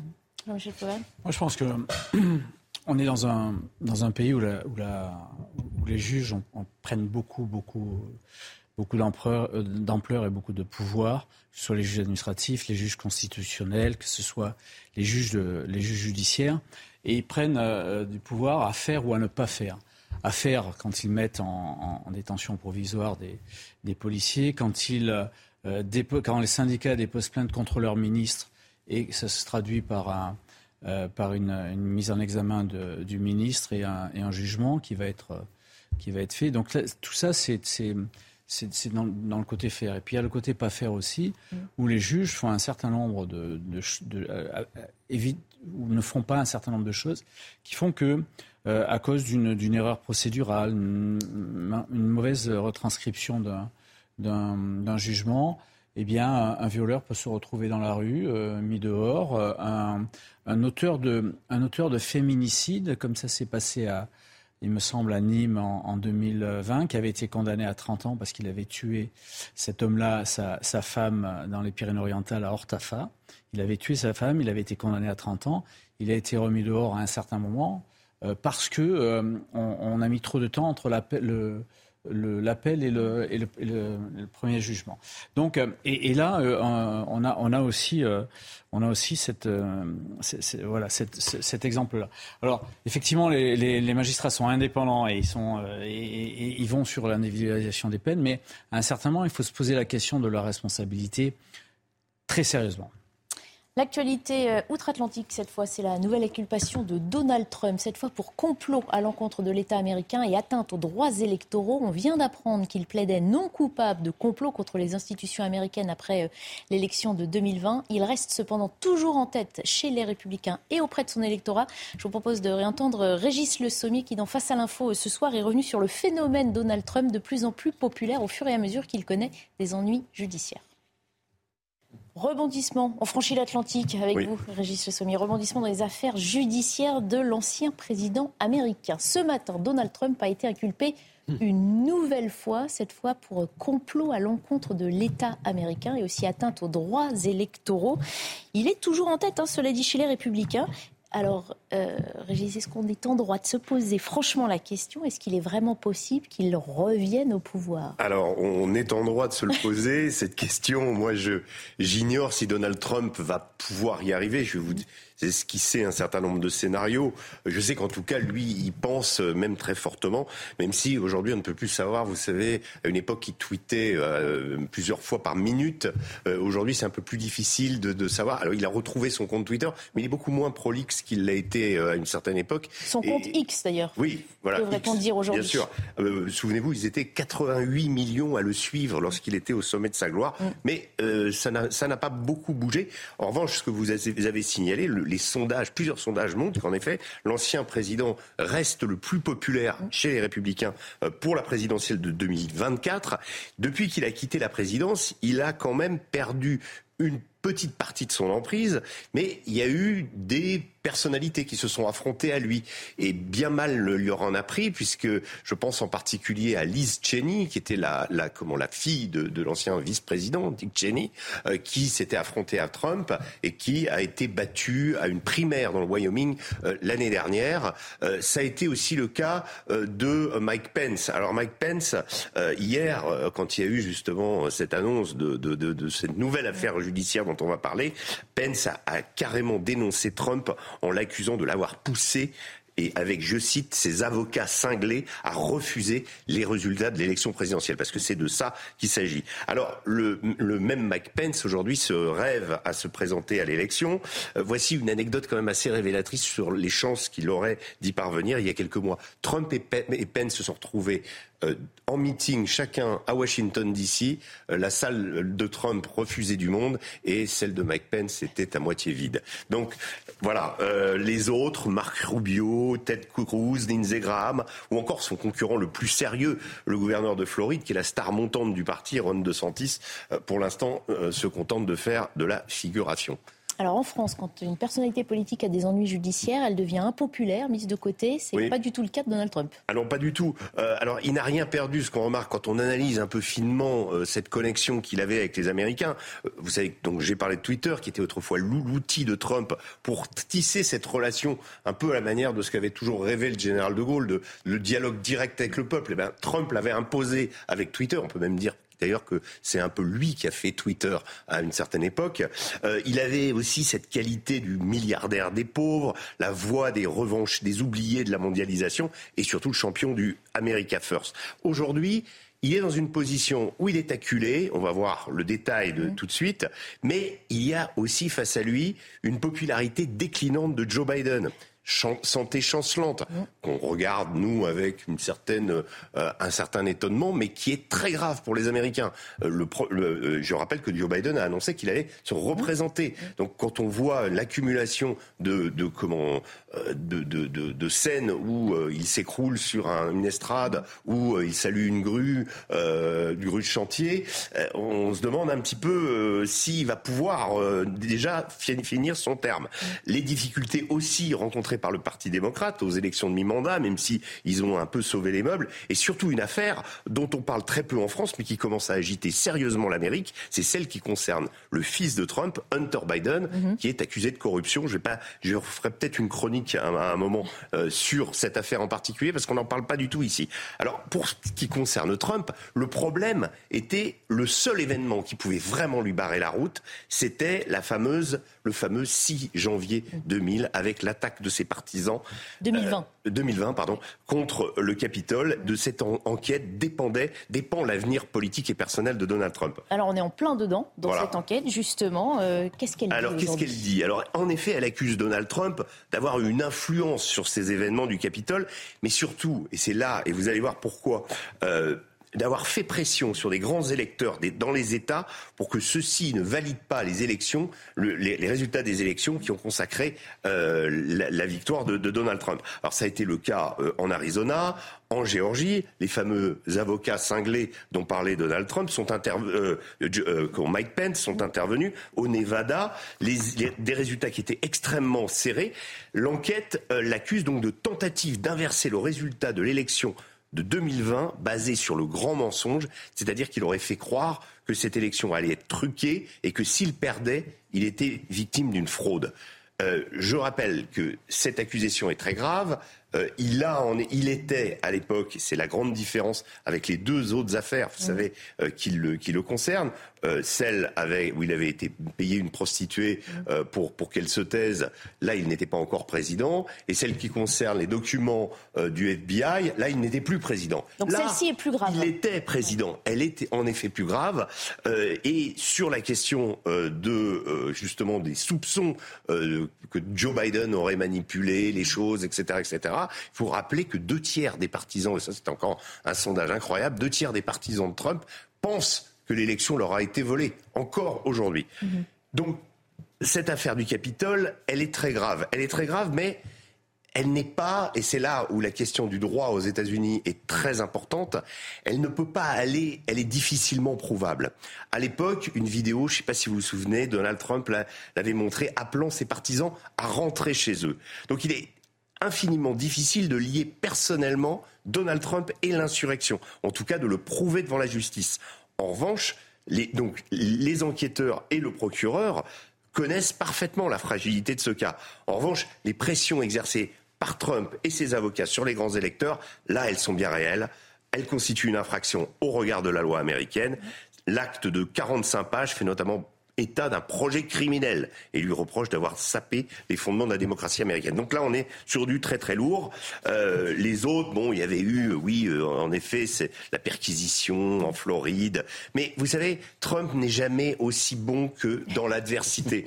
Quand il avait été perquisitionné en Floride, j'ai noté ce qu'il avait dit à l'époque. Il avait dit Notre nation vit des jours sombres. Ma belle demeure, Mar-a-Lago, à Palm Beach en Floride, est assiégée et elle a été perquisitionnée et occupée par de nombreux agents du FBI. Alors nous, le FBI, ça paraît, mais les Américains détestent le FBI. Ça se présente l'État central qui vient s'immiscer dans leurs affaires. Donc ça, ça marche très très bien. Et Trump n'est jamais aussi bon quand il, quand il est comme ça. Il avait terminé, il avait conclu son, son sa, discours par ils ont même forcé mon coffre-fort. Voilà. Donc ça, ça doit parler aux Américains. Exactement. mais il, est, il connaît tout, il connaît tous les voilà. Alors il y a quand même un, juste un problème, c'est que bon, il est embourbé dans ses affaires et on est sur des frais de justice, ah évidemment. Et on est aux États-Unis où ça coûte bien plus cher qu'ailleurs. Exactement, exactement, Barbara. Et, ça pourrait compliquer son retour. Mm. Euh, l'ex-président, il brasse énormément d'argent. Hein. son comité de levée de fonds a levé 54 millions de dollars au cours du premier semestre de l'année. Donc il surclasse tous ses rivaux. Vous savez, plus on lève d'argent aux États-Unis, plus on a des chances d'être élu. Mais son trésor de guerre est menacé. Ses affaires, c'est autant de frais d'avocat euh, qui ne sont pas dépensés dans les spots publicitaires, etc. Il ne lui reste que 4 millions de dollars à la fin juin. Donc on ne sait pas s'il pourra se refaire. Alors je conclurai euh, ces affaires en disant par la phrase, moi, une phrase que j'aime beaucoup euh, sur la, le phénomène médiatique aux États-Unis, on dit no such thing as bad publicity. C'est-à-dire, en fait, euh, ça veut dire. Il n'y a pas de mauvais buzz, il n'y a que du bon buzz. Le mauvais buzz, ça n'existe pas. À partir du moment où votre tête est à la télé, à partir du moment où on parle de vous, c'est bon, ça compte. Et, et Trump, lui, là-dedans, il maîtrise donc l'art de la provocation, ça on le sait. Il adore cette image de persécuté et il l'utilise à merveille. En fait, il comprend, et c'est là où il est quand même extrêmement moderne. Il n'est pas le seul. Hein. Nous, on a euh, des gens comme euh, Sandrine Rousseau, des gens qui arrivent à se placer au cœur du débat. Et lui, il est très bon là-dedans pour se placer au cœur du débat, monopoliser, faire que tous les thèmes tournent autour de lui et occulte du coup complètement les autres. Mhm. Chaque démêlé judiciaire, en effet, lui donne raison puisque ça provoque un afflux de sympathie pour lui. Lui-même a assuré hier n'avoir jamais reçu autant de soutien depuis sa mise en accusation. Mais alors, est-ce que cela suffira-t-il Peut-être pas? C'est pas du tout d'être populaire. On est aux États-Unis, il y a la loi. Rendez-vous en avril prochain à l'issue de ce troisième procès, on saura s'il pourra ou non se présenter à l'élection. Comment faites-vous pour savoir qu'il ne restait que 4 millions sur son compte en banque? Vous êtes un peu du FBI aussi Je, euh, suis un peu du FBI. J'ai ses entrées, Faites attention. Voilà pour euh, les affaires judiciaires de Donald Trump relancées donc par euh, ces nouvelles accusations, inculpations plutôt. Il est 23 h On va faire un point sur l'actualité avec vous, Simon Guillain. Bonsoir, euh, chère Barbara. Justement, on va en parler ensemble de Donald Trump euh, qui comparaît une nouvelle fois devant la justice. L'ancien président américain s'est rendu au tribunal pénal de Washington où il s'est vu notifier les charges qui pèsent contre lui deux jours après avoir été inculpé pour ses tentatives d'inverser les résultats de la présidentielle de 2020. L'ancien locataire de la Maison-Blanche a plaidé non coupable de complot contre les institutions américaines. En France, le policier soupçonné d'avoir grièvement blessé le jeune Eddy en marge des émeutes à Marseille reste en détention provisoire. La Cour d'appel d'Aix-en-Provence a rejeté euh, la demande de remise en liberté de ce policier marseillais. Il reste donc placé en détention provisoire jusqu'au 30 août prochain, euh, jour de son interrogatoire. Et devant la justice, le policier mis en cause euh, a reconnu être l'auteur d'un tir de LBD. Cette décision de justice reste incompréhensible pour ce représentant du syndicat Police FO de Marseille. On a le sentiment chez les forces de l'ordre que cette présomption d'innocence se transforme de facto, euh, quasi de façon systématique chez certains magistrats, comme une, présomption de culpabilité dès que la force est utilisée. Et cela bien avant qu'elle soit décidée comme étant légitime ou pas. Je rappellerai pour certains, même si ça, en choque certains, que, l'État c'est le monopole de la violence légitime. Donc, euh, je capable du contraire, elle l'est. Jusqu'à du contraire. Donc aujourd'hui, je ne vous cache pas que c'est un sentiment de dépit. Je me demande comment vont se passer les, heures et les prochains jours hein, au sein des forces de l'ordre et au sein de la police marseillaise. Et puis la panne euh, à l'aéroport d'Orly a pris fin après plus de 12 heures de perturbation. Une panne inédite qui a touché le système de traitement des bagages du terminal 4 de l'aéroport. En pleine période de vacances d'été, euh, le dysfonctionnement a provoqué de nombreux retards qui a concerné environ 10 000 passagers hein, qui ont été euh, affectés. Et le retour à la normale est prévu seulement euh, demain dans la journée. Voilà pour ce rappel euh, de l'actualité à 23h sur CNews. C'est à vous, Barbara Klein, pour la dernière partie de Soir Info. Et je repasserai la parole dans une demi-heure. Merci beaucoup, Simon euh, Guillain. On va continuer de dérouler l'actualité ensemble avec nos invités, avec le maire de Fréjus qui interdit la baignade en Burkini, à la plage, David Rachlin a publié un arrêté interdisant de se baigner en Burkini pour des raisons d'hygiène et de sécurité. Il explique que cette décision est motivée par la volonté de garantir la sécurité de tous les baigneurs et de ne pas compliquer les opérations de sauvetage en cas de début de noyade. Le communiqué rappelle que 362 noyades ont été enregistrées en France sur la période du 1er juin au 12 juillet de cette année. On va en parler avec, Maître Guilain Benessa. Bonsoir. Merci de participer à notre émission. Vous êtes euh, avocat. Euh, chaque été, finalement, on, reparle euh, d'affaires de Burkini ou en tout cas, on voit que des maires prennent des arrêtés pour tenter d'éviter les polémiques. Et malgré ça, voilà, ça fait la une de, l'actualité. Quel est le regard que vous portez en tant qu'homme de loi sur, sur ces affaires-là? Ah bah, la première chose, et je ne parle pas en, tant qu'homme de loi là, mais la, première chose, c'est quand même qu'on a, on a un feuilleton, euh, un feuilleton effectivement estival euh, qu'on retrouve chaque année, qui est euh, l'affaire du Burkini. Alors cette fois-ci, c'est David Rachlin, mais on a eu moult affaires. On avait l'affaire Eric Piolle l'année dernière, puisque la, la question s'était posée s'agissant des piscines, cette fois-ci à, Grenoble.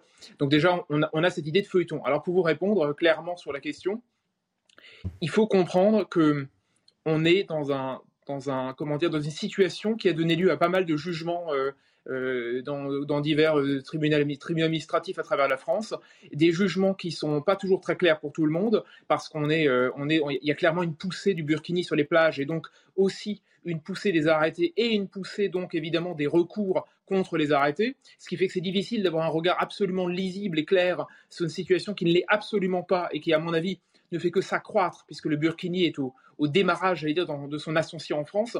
En fait, ce qu'il faut comprendre, c'est que, et c'est caricatural, mais c'est très simple, une plage est un domaine public, tout simplement. C'est l'espace public, pour être précis plutôt. L'espace public, donc, l'espace public, théoriquement, tolère le fait de porter des signes religieux. Donc on a d'un côté euh, des gens qui vont à la plage avec un burkini et de l'autre des maires comme David Rachlin qui, eux, euh, essayent de dire, fort logiquement, de trouver euh, des éléments pour tenter d'interdire le burkini sur la plage. Et pour l'interdire, le problème est simple, c'est que juridiquement, on a d'un côté pour les, défenseurs ou les porteurs du burkini la liberté donc de porter un burkini, la liberté d'aller et venir, la liberté de conscience, etc., qui sont les libertés fondamentales de notre État de droit, les fameuses grandes libertés, et de l'autre, des maires qui tentent donc de trouver des, stratagèmes pour interdire la chose, notamment en invoquant des risques de, troubles à l'ordre public. Alors, S'agissant de David Rachlin. Vous n'y croyez pas à ces euh, risques de troubles à l'ordre public ou ces risques de sécurité, tout simplement, comme évoqué par euh, David Rachlin Je pense, euh, pour vous répondre clairement, je pense que on essaye, mais ça fait longtemps que ça dure, hein, on essaye de trouver des, stratagèmes, des dispositifs, des, moyens pour tenter de passer entre les filets de juridiction qui, de plus en plus, sont extrêmement laxistes à l'égard de symboles qui sont des symboles ostensibles d'appartenance religieuse, qui n'ont, et là je vous donne un avis personnel, absolument rien à faire euh, dans l'espace public euh, de, cette nature-là, je veux dire, en, plein milieu d'été, avec des bambins, des enfants, des familles, etc. Mmh. Mais juridiquement, et le problème il est, il est insoluble, c'est que juridiquement, il y a comment dire, les règles de neutralité qui s'appliquent dans le cadre notamment des administrations n'ont pas lieu d'être sur un, territoire comme un espace public, donc comme, comme un espace public littoral, par exemple, le fait d'aller à la plage. Donc on est, on est forcé, et c'est ce que tentent de faire des maires, ils sont forcés de trouver des stratagèmes, notamment des questions d'hygiène ou de sécurité, qui permettent d'englober, on va dire, notamment la question du burkini, mais sans viser spécifiquement la question du burkini. Je rappelle, je rappelle qu'Éric Piolle s'était fait avoir à son propre jeu, puisqu'il avait tenté euh, de dire que le burkini était formidable et donc le bienvenu dans les piscines, et que le juge avait dit qu'on ne pouvait pas faire cela parce qu'on ne peut pas euh, euh, concrètement favoriser une communauté au détriment d'une autre, et donc dire oui au burkini, mais non à tout le reste. Mmh. Donc vous voyez que que ce soit dans l'interdiction ou la tolérance, on est au milieu du guet et on essaye de trouver des moyens pour, encore une fois, passer entre les mailles du filet des juges qui, la plupart du temps, ont tendance à annuler les arrêtés comme celui de David Rachlin. Donc moi, je pense, j'ai essayé de jeter un œil un peu à, comment dire, à, l'arrêté en tant que tel. Je pense que David Rachlin a tenté de d'interdire à la baignade le fait de mettre des, des, vêtements amples, c'est ce mhm. qu'il a, c'est ce qu'il a, manifestement, c'est ce qui transparaît, que dans ces vêtements amples, on a notamment la question du burkini, qu'il a tenté de le limiter à la question de la baignade pour ne pas trop, on va dire, grignoter sur des problématiques qu'il ne gérerait pas si jamais il y a un contentieux. Et donc, on a un arrêté au milieu du guet, en plein milieu du mois de juillet. Mmh. Je ne sais pas ce que ça va donner. Ce qui est clair, c'est que de nouveau, on va en parler on en parle ce soir justement et je voulais, je voulais ouvrir le débat euh, en plateau. Évidemment, vous restez connectés et vous réagissez parce que ce que vous dites évidemment euh, inspire des, réactions. Euh, ce qu'il y a toujours au cœur de ces sujets, c'est cette question de la liberté, de l'égalité de chacun et on a l'impression que finalement chacun des deux camps essaye de, l'interpréter en sa faveur. Des, des, deux camps, c'est ça qui est intéressant. Des pros ou des contre Burkini. je voudrais vous dire, et je me tourne vers Raphaël pour vous dire, je ne suis pas naïf. Merci de m'écouter jusqu'au bout. Je ne suis pas naïf. Très bien, euh, Non, je sais, je sais très bien. Je pense que nous savons tous, nous sommes tous conscients qu'il y a des gens qui veulent, euh, qui mènent une bataille politique à travers ce genre de symboles. Mhm. D'ailleurs, peut-être plusieurs batailles politiques euh, dans les pour et dans les contre. Et qu'une bataille politique ne se gagne que quand on gagne d'abord une bataille culturelle. Je dis ça parce que je pense que c'est très directement lié au sujet précédent euh, dont, nous parlions. Mm. C'est qu'est-ce que nous avons fait ou qu'est-ce que nous n'avons pas fait, qu'est-ce qu'on a raté mm. euh, pour nous en arriver là aujourd'hui. Et mm. autre question qui est parallèle, mais qui, que je trouve tout aussi intéressante, c'est pas parce que je la pose, mais c'est euh, vous allez dans les Émirats Arabes Unis, vous voyez pas de gens, de femmes en burkini sur sur les plages.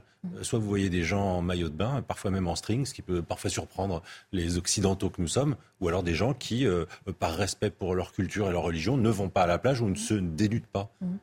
Et pourquoi nous, on importe, enfin, on importe ou on invente ce genre de choses Et qu'est-ce qu'on a raté pour que, pour que ça se produise et pour qu'ensuite ça nous pose un problème. Et je pense que c'est très directement lié à ce qu'on a fait ou pas fait, euh, et, aux, émeutes, au mal-être de certaines populations, au mal-être de ceux qui se sentent agressés par ces, par ces mêmes populations. Mhm. Euh, et c'est là où on le disait euh, hors plateau tout à l'heure, il y a probablement beaucoup, beaucoup de travail à faire pour arriver à, à refaire une société dans laquelle tout le monde s'entende, s'écoute, se respecte. Réponse de Raphaël Steinville après le préambule et après le propos en entier de Frédéric Fougera. J'ai essayé de me tenir euh, sage, attentif jusqu'au bout. Et je suis d'accord avec vous en réalité. Euh, en réalité, ce qu'on ce qu'on voit notamment, c'est que euh, effectivement les maires sont bien démunis, qu'ils cherchent des parades, mais que euh, les questions qui se posent, malheureux, malheureusement avec le, le, le, Burkini, leur échappent parce que rien n'est prévu dans, dans, dans, le code pour empêcher cela. La question, effectivement, elle est culturelle.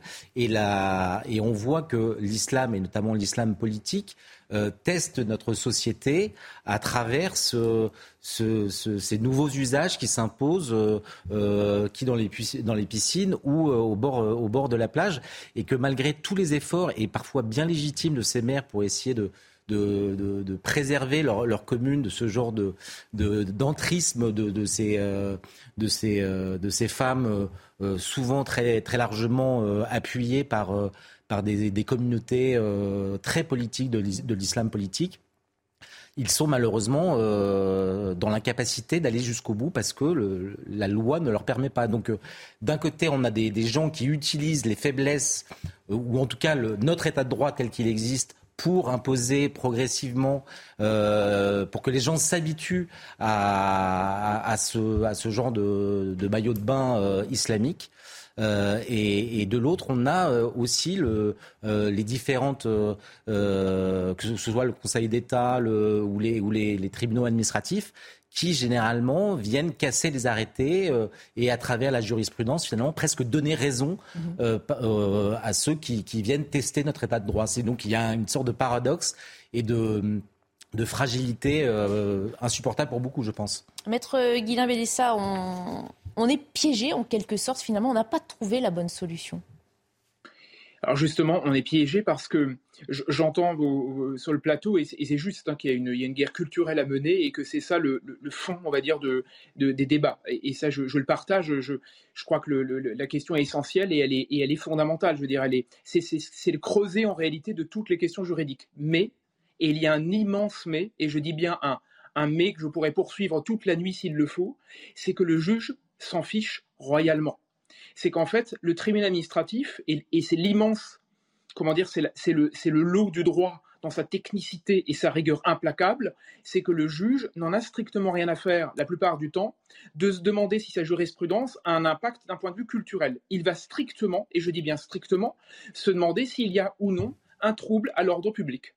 En l'espèce, dans la plupart du temps, on va nous dire quoi? On va nous dire que oui, mais il n'y a pas de problème puisqu'il n'y a pas on va dire, de, climat particulier relatif par exemple au terrorisme ou de ou d'insécurité dans telle ou telle commune. Donc on va nous dire il n'y a pas, si vous voulez, de circonstances particulières qui justifieraient la question d'un trouble à l'ordre public. Mais, et c'est là où je, je souhaite insister là-dessus, c'est que tant qu'on n'aura pas compris et tant que les juges n'auront pas compris que la question n'est pas exclusivement une question d'ordre public au sens strict, mais une question presque culturelle qui devrait être prise en compte dans le cadre même de cet ordre public, là, on aurait des solutions.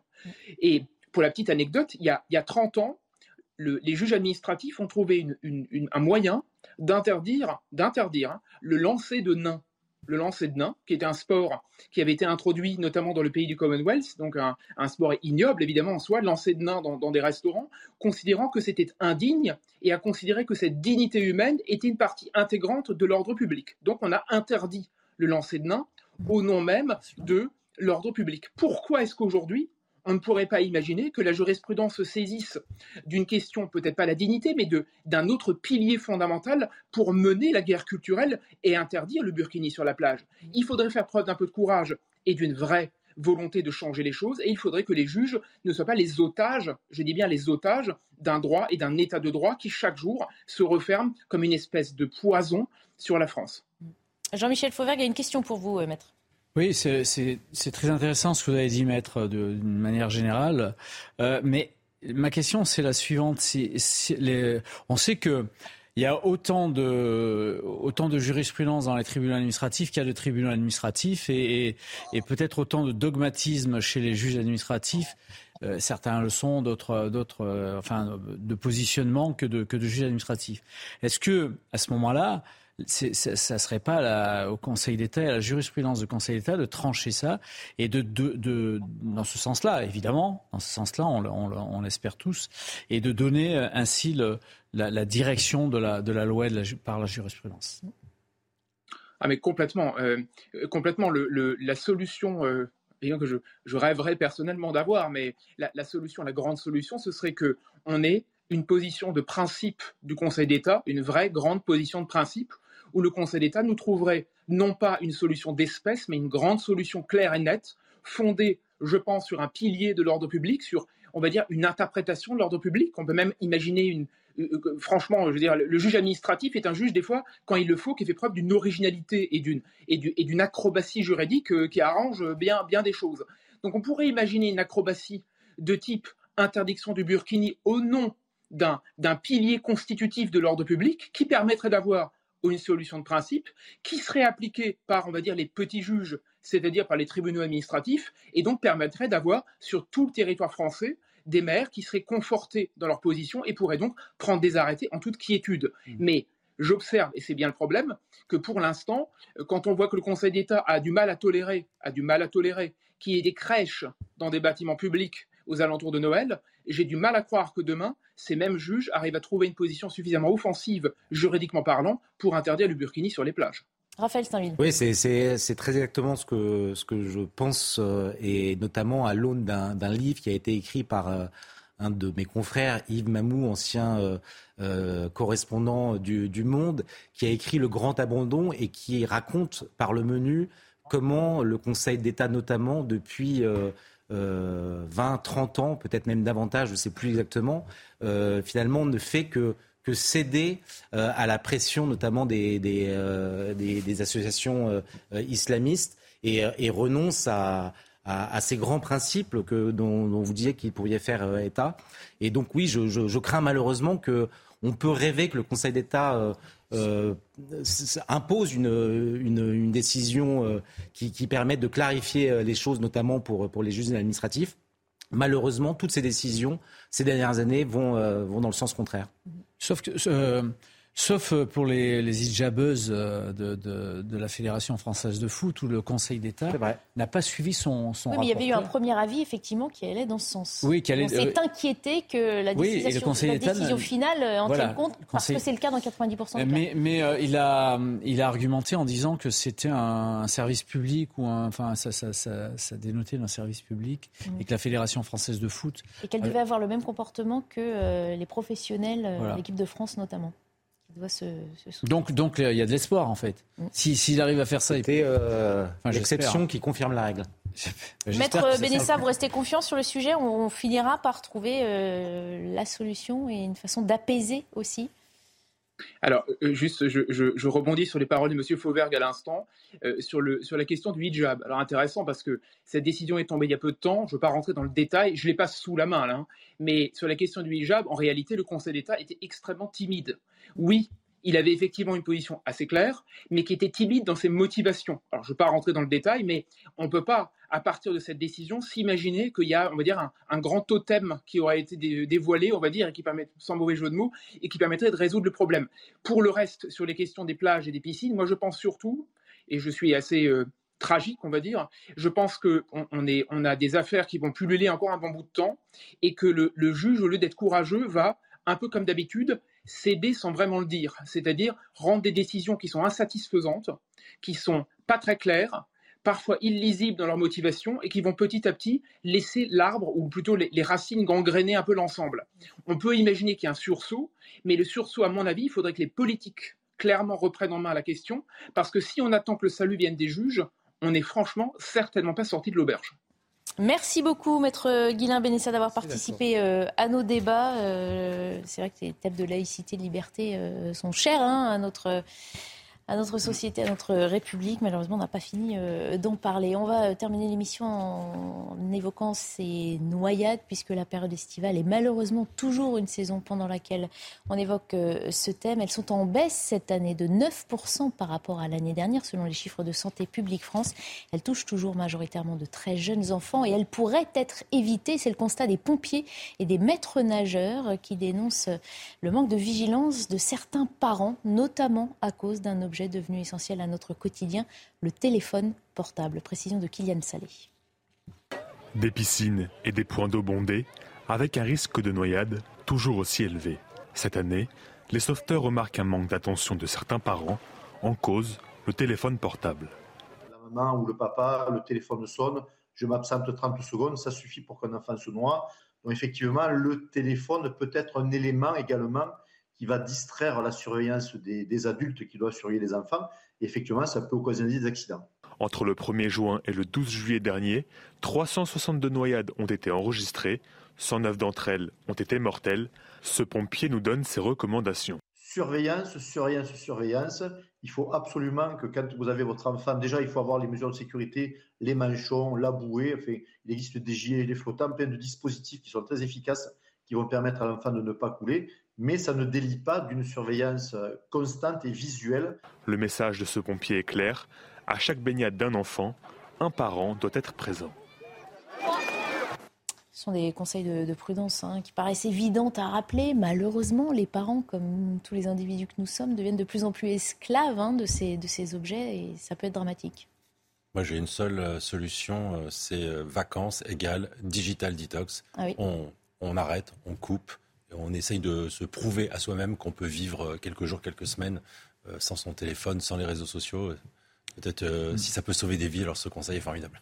vous ne croyez pas si bien dire, vous reprenez le message de Bruno Le Maire, pas plus tard qu'il y a deux jours, sur les réseaux sociaux. Il a posté ce message encourageant euh, l'ensemble des Français à faire rimer vacances avec déconnexion Total, euh, ne plus penser au travail. Regardez, vous êtes peut-être déjà en vacances ou vous allez bientôt l'être, dit le ministre de l'économie. Soyez-le totalement. Vous avez le droit de vous déconnecter de votre boîte mail pro, de vos téléphones, de vos réseaux sociaux. On ne parlait même pas encore euh, des risques euh, encourus possibles. Raphaël Saint-Ville, vous arrivez à faire ça, à déconnecter complètement?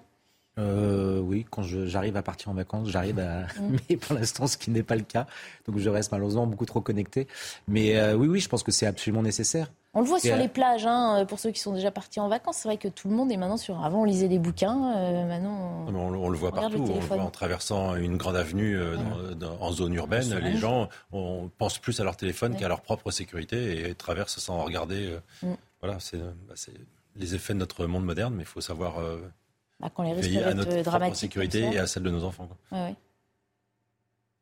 Non, et puis même j'ajouterais que ce qui est vrai pour, euh, pour les adultes l'est également pour les enfants. Si on pouvait euh, faire en sorte de ne pas leur donner euh, trop tôt, trop jeune, ce genre d'appareils qui deviennent très vite des, dépendances de plus, mmh. c'est aussi merveilleux parce que ils ont droit de, de découvrir la vie autrement qu'à travers un écran, de s'émerveiller, de même de, de, savoir paresser. Euh, c'est important tout ça et c'est vrai que cette ultra euh, euh, sensibilisation qu'on a euh, avec les, les téléphones, euh, c'est euh, le fait de les solliciter en permanence. Je pense que c'est ça, ça, a des conséquences sur sur sur les, les plus jeunes. Sur leur incapacité à se concentrer parce qu'ils sont tout le temps stimulés. Donc je pense qu'il faut essayer de. Il faut responsabiliser les parents, voilà, pour donner le, bon exemple, évidemment. Pour pouvoir responsabiliser nos enfants, quoi. Donc le portable euh, qui pourrait euh, n'était pas tenu en main, éviter des noyades. C'est vrai que ça. Mais moi j'en ai connu des gens déconnectés, en particulier quand j'étais à l'Assemblée nationale. Déconnectés D'accord, on parle pas tout à fait. Des on parle pas de la même chose Ah pardon. Euh, non, oui, non, c'est vrai que c'est un, un, vrai gros problème cette, euh, ce, ce, ces portables à, à, tous les niveaux, tout le temps, euh, y compris quand vous êtes au restaurant. Je ne sais pas si vous avez déjà observé ça, mais moi ça me, c'est à plusieurs reprises vous avez des, des, couples qui sont en face et qui ne, correspondent pas. et chacun, oui, ils se regardent pas du tout, mm. euh, et chacun, et chacun correspond sur son. C'est quand même assez bizarre. C'est quand même assez bizarre. Alors c'est très dangereux aussi, hein, parce qu'on a plein d'accidents de, de mm. vélo et de trottinettes dus à ça, parce qu'il y, y, y a, des gens qui regardent leur leur, portable. Je parle, je parle même pas des, des, écarts que font les voitures. Moi qui, qui roule en deux roues, on les observe assez euh, on les voit assez rapidement. Donc, euh, ouais, c'est un vrai danger. Alors sur les plages, euh, Peut-être qu'une jurisprudence du Conseil d'État interdisant les, téléphones sur les plages. déjà entendu ça. que fait le maire de Fréjus? On, va, on va relancer. Merci en tous les cas, tous les trois, d'avoir euh, participé à cette longue émission de Soir Info euh, été. Mais au moins, on a pu aborder énormément de, sujets. Merci à vous de nous avoir suivis. On, se quitte quelques instants pour la pub et puis on refera un point avec euh, Simon Guillain. Bonsoir à tous, euh, très heureux de vous retrouver euh, sur CNews pour votre journal de la soirée. On va prendre la direction euh, des États-Unis pour commencer ce journal où Donald Trump comparait une nouvelle fois devant la justice. L'ancien président américain s'est rendu au tribunal pénal de Washington deux jours après avoir été inculpé pour ses tentatives d'inverser les résultats de la présidentielle de 2020. Donald Trump qui a plaidé non coupable de complot contre les institutions américaines. En France, le policier soupçonné d'avoir grièvement blessé le jeune Eddy en marge des émeutes à Marseille reste en détention provisoire. La Cour d'appel d'Aix-en-Provence a rejeté la demande de remise en liberté de ce policier marseillais. Il reste placé en détention provisoire jusqu'au 30 août prochain, jour de son interrogatoire. Et devant la justice, le policier mis en cause a reconnu être l'auteur d'un tir de LBD. Les précisions de nos envoyés spéciaux sur place, Solène Boulan et Olivier Gangloff. La Cour a donc suivi les réquisitions du procureur Christophe I, euh, le policier soupçonné d'avoir grièvement blessé un jeune homme à la tempe dans la nuit du 1er au 2 juillet euh, à Marseille, reste en détention jusqu'au 30 août, date de son prochain interrogatoire. Les magistrats ont donc rendu leur décision après euh, plusieurs heures de délibération. L'audience, elle, s'est tenue en présence du policier, vêtu d'un t-shirt blanc, crâne rasé. Il a tenu à s'expliquer devant les magistrats. Il a reconnu un tir de LB mais estime avoir seulement obéi aux ordres de sa hiérarchie. J'ai fait usage de mon arme lorsque c'était nécessaire. Je ne nie pas les blessures de la victime, mais je n'ai pas visé la tête, a-t-il assuré. L'avocat d'Eddy conteste, lui, cette version. Il a réagi à la sortie du délibéré. Écoutez-le. Ce n'est pas euh, quelque chose d'anodin. Hein. Ce n'est pas de la justice légère. Ce n'est pas euh, de l'acharnement contre la police. C'est de l'étude de dossier qui révèle des faits graves et qui révèle surtout la nécessité de protéger le déroulement de l'instruction. C'est ça le motif hein, essentiel. Il a commis des faits qui sont graves, donc il doit assumer ses responsabilités, il doit assumer, et la police doit assumer cette incarcération qui va dans le sens de la justice. La Cour a estimé que le policier et ses trois collègues avaient fait preuve d'une extrême minimisation de ce qu'il s'était passé. Les nouvelles déclarations de Christophe I renforcent les incohérences de ces déclarations devant les enquêteurs et les juges. Il devra donc s'expliquer de nouveau devant eux dans les prochains mois. Les réactions euh, qui se sont multipliées après cette décision de justice, euh, je vous propose d'écouter la réaction de deux représentants de syndicats de police qui défendent leurs collègues et qui dénoncent une décision incompréhensible. Vous savez, se retrouver pointé du doigt, placé en garde à vue quand vous êtes policier, que vous avez fait votre travail, que vous avez pris tous les risques, je ne vais pas revenir sur le contexte de ces, soirées-là, de ces nuits-là que vous connaissez tous. Il a donné des arguments de, auquel vous avez assisté, je crois, pour justifier le fait euh, d'avoir nié. Donc euh, ces, propos lui appartiennent. Euh, je, reste juste sur les faits, c'est cette décision qui est pour nous incompréhensible et, très injuste, encore une fois, parce que notre collègue n'est pas un voyou et il n'a rien à faire en prison avant un éventuel jugement.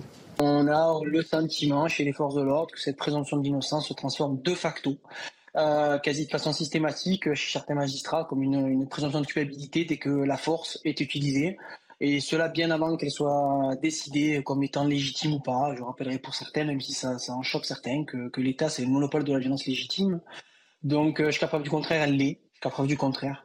Aujourd'hui, je vous cache pas que c'est un sentiment de dépit. Je me demande comment vont se passer les, heures et les prochains jours hein, au sein des forces de l'ordre et au sein de la police marseillaise. Les buralistes victimes de dégradation ou de vol lors des émeutes euh, vont avoir droit à une compensation. Si ces violences ont entraîné une fermeture d'au moins trois jours consécutifs, eh bien, ils pourront bénéficier d'une aide de 10 000 euros qui sera versée par l'État. Et selon la Confédération des buralistes, eh bien, plus de 500 bureaux de tabac ont été endommagés euh, durant ces violences urbaines. On va écouter la réaction de Philippe Alloz. Il est président des buralistes Île-de-France et il se satisfait forcément de cette aide de l'État.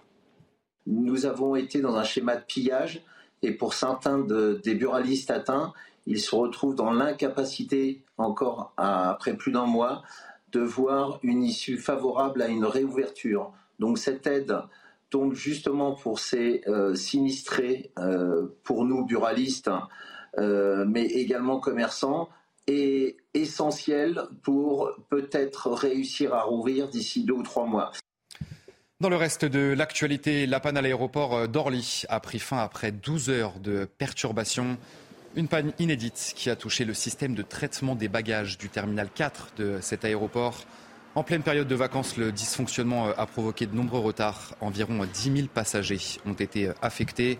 Le retour à la normale est prévu ce vendredi. On va faire le point avec Mathilde Ibanez et Florian Paume sur place. Eh bien écoutez, la situation n'est toujours pas revenue à la normale. Vous pouvez le voir euh, sur les images de Florian Paume. Des centaines et des centaines de bagages sont empilés ici. Et pourtant, le tapis de tri des bagages qui était tombé en panne à 4 heures du matin a pu redémarrer vers 18h50. Ici, c'est une vraie pagaille. Selon un employé d'Orly, les vols prévus ce soir ont plusieurs heures de retard. L'objectif pour les employés de l'aéroport cette nuit, enlever les valises qui se trouvent ici Sinon, elles dormiront dans le hall de l'aéroport Orly 4. La sécurité est sur place pour éviter les vols. La situation, en tout cas, ne devrait pas s'améliorer dans la matinée, car des retards conséquents sont à prévoir. Plusieurs heures environ pour certains vols. Alors, certains voyageurs qui, eux, sont déjà arrivés à la destination ne sont pas prêts, en tout cas, de voir leurs valises arriver. Et puis le pape François a été accueilli en rockstar par 500 000 jeunes du monde entier pour son premier rendez-vous aux Journées mondiales de la jeunesse à Lisbonne. Dans une ambiance survoltée au milieu des chants et des drapeaux de nombreux pays, eh bien, le souverain pontife a d'abord béni la foule, encadré par un important dispositif de sécurité. Sachez qu'un million de jeunes fidèles sont attendus à Lisbonne d'ici la fin de la semaine. Voilà, c'est la fin de votre journal de la soirée. Je vous retrouve euh, à minuit pile pour euh, l'édition de la nuit. Soyez bien sûr au rendez-vous. Et tout de suite, si vous n'étiez pas devant CNews à 21h15, nous rediffusons l'interview euh, de Barbara Klein. Elle, a, elle était avec Jean-Philippe Dugouin-Clément, qui est le maire de Mency. Je vous retrouve à minuit sur CNews. À tout de suite. Bonsoir Jean-Philippe Dugoin-Clément. Bonsoir. Merci euh, de participer à notre émission ce début du mois d'août. Vous êtes euh, maire de Mency et vice-président de la région euh, Île-de-France. Avec vous, on va revenir sur l'actualité du jour, donc marquée par cette décision de la Chambre de l'instruction de la Cour d'appel d'Aix-en-Provence qui maintient donc en détention le policier impliqué dans un tir de LBD en marge des émeutes à Marseille.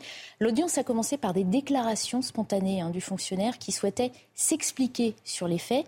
Il a reconnu un tir de LBD le soir où le jeune Eddy a été euh, grièvement blessé. Ce sont des aveux qui ont été salués par l'avocat général dans la mesure où il donne, a-t-il dit, une perspective à l'enquête. Euh, c'est ce qu'il a, précisé. Votre première réaction ce matin en détention, donc? Bah, moi, je suis assez horrifié euh, de, cette situation. Euh, la réalité, je fais partie de ceux qui considèrent que les forces de l'ordre ont été plus que mises à l'épreuve depuis euh, des semaines et des mois, ont fait un travail absolument exceptionnel dans un niveau de tension et de risque pour eux et pour leur famille que personne n'imagine, que personne ne peut supporter. Et aujourd'hui, en fait, on traite un policier euh, comme un bandit de grand chemin ou un voyou. Et je pense que c'est quelque chose qui n'est pas acceptable. Euh, voilà, après, c'est mon sentiment. Profondément, une mise en détention provisoire, euh, ça n'est pas quelque chose qui vient sanctionner, c'est pas quelque chose qui vient euh, emporter la force de la chose jugée pour dire il y a eu une faute, elle doit être réprimandée ou pas. C'est quelque chose qui doit permettre d'éviter à quelqu'un euh, de faire courir un risque aux autres ou de venir euh, empêcher une procédure d'avoir lieu. Mmh. Est-ce qu'on pense qu'un policier est de nature, de par ce qu'il est, euh, à mettre les autres en danger? Est-ce qu'on pense qu'un policier, sur les quatre qui sont incriminés, est de nature à faire qu'il y ait des concertations, qu'il y ait mmh. qu'on aille falsifier des preuves?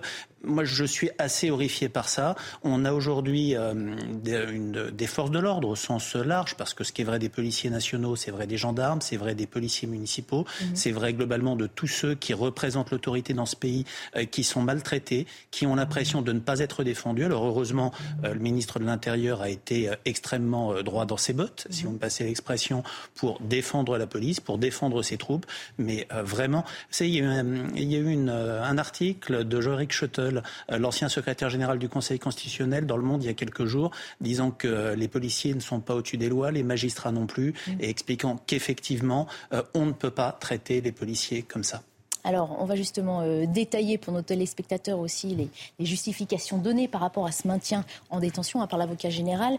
Euh, il s'agit de prévenir toute concertation, vous l'avez évoqué, avec les trois collègues également mis en cause dans cette affaire et aussi tout risque d'interférence avec les témoins, puisqu'un interrogatoire du policier est prévu euh, le 30 août. L'avocat général a donc, au nom de cela, requis le maintien en détention, rejeté la demande de remise en liberté.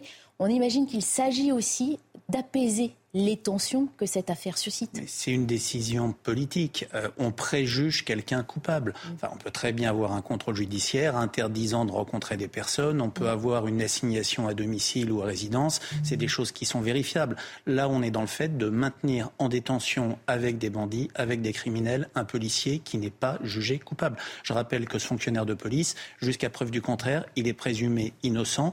Et on voit bien, comme tout autre individu, oui, sauf que euh, on est sur quelqu'un qui fait partie de celles et ceux qui ont défendu ce pays. Vous savez, on a vécu euh, pratiquement deux semaines avec des émeutes toutes les nuits, avec des euh, centaines de commerces, de bâtiments, d'équipements publics qui ont été attaqués, incendiés, avec des élus, des policiers, des fonctionnaires de, diverses et variés, des pompiers qui ont été attaqués, qui ont été des cibles. Et si ce pays a tenu, si globalement, ça n'est pas les bandits, les méchants ont gagné à la fin, eh bien c'est aussi parce qu'il y a des policiers qui ont fait le boulot, parce qu'il y a des policiers qui ont été agressés, qui ont accepté de se mettre en danger, et aujourd'hui on les traite pire que ceux qui ont cherché à agresser les policiers, qui ont cherché euh, globalement à détruire ce pays. Et je crois vraiment que la République s'honorerait à protéger ceux qui les défendent. Ça n'empêche pas qu'il y ait une procédure, ça n'empêche pas qu'il y ait une enquête, ça n'empêche pas qu'il y ait un jugement en bout de course. Et si effectivement, de manière dépassionnée, dans six mois, un an, un an et demi, quand aura lieu le jugement, cet homme est reconnu coupable, eh bien il sera le temps qu'il soit sanctionné. Là, on préjuge d'une culpabilité. Et d'une certaine manière, je prends ça comme une forme de gage euh, politique qui est donné euh, d'apaisement. Enfin, un policier, enfin, c'est quelqu'un qui est là pour défendre la société. Il n'est pas là pour être une variable d'ajustement euh, pour euh, permettre de relâcher la pression. Vous êtes en train de dire que la justice aujourd'hui dans notre pays ne porte pas le même regard quand le prévenu est un policier que quand il s'agit d'un autre individu? Bah, Je pense qu'en tout cas, c'est le ressenti de beaucoup de membres des forces de l'ordre aujourd'hui. Et encore une fois, euh, on sort de euh, quatre années extrêmement compliquées.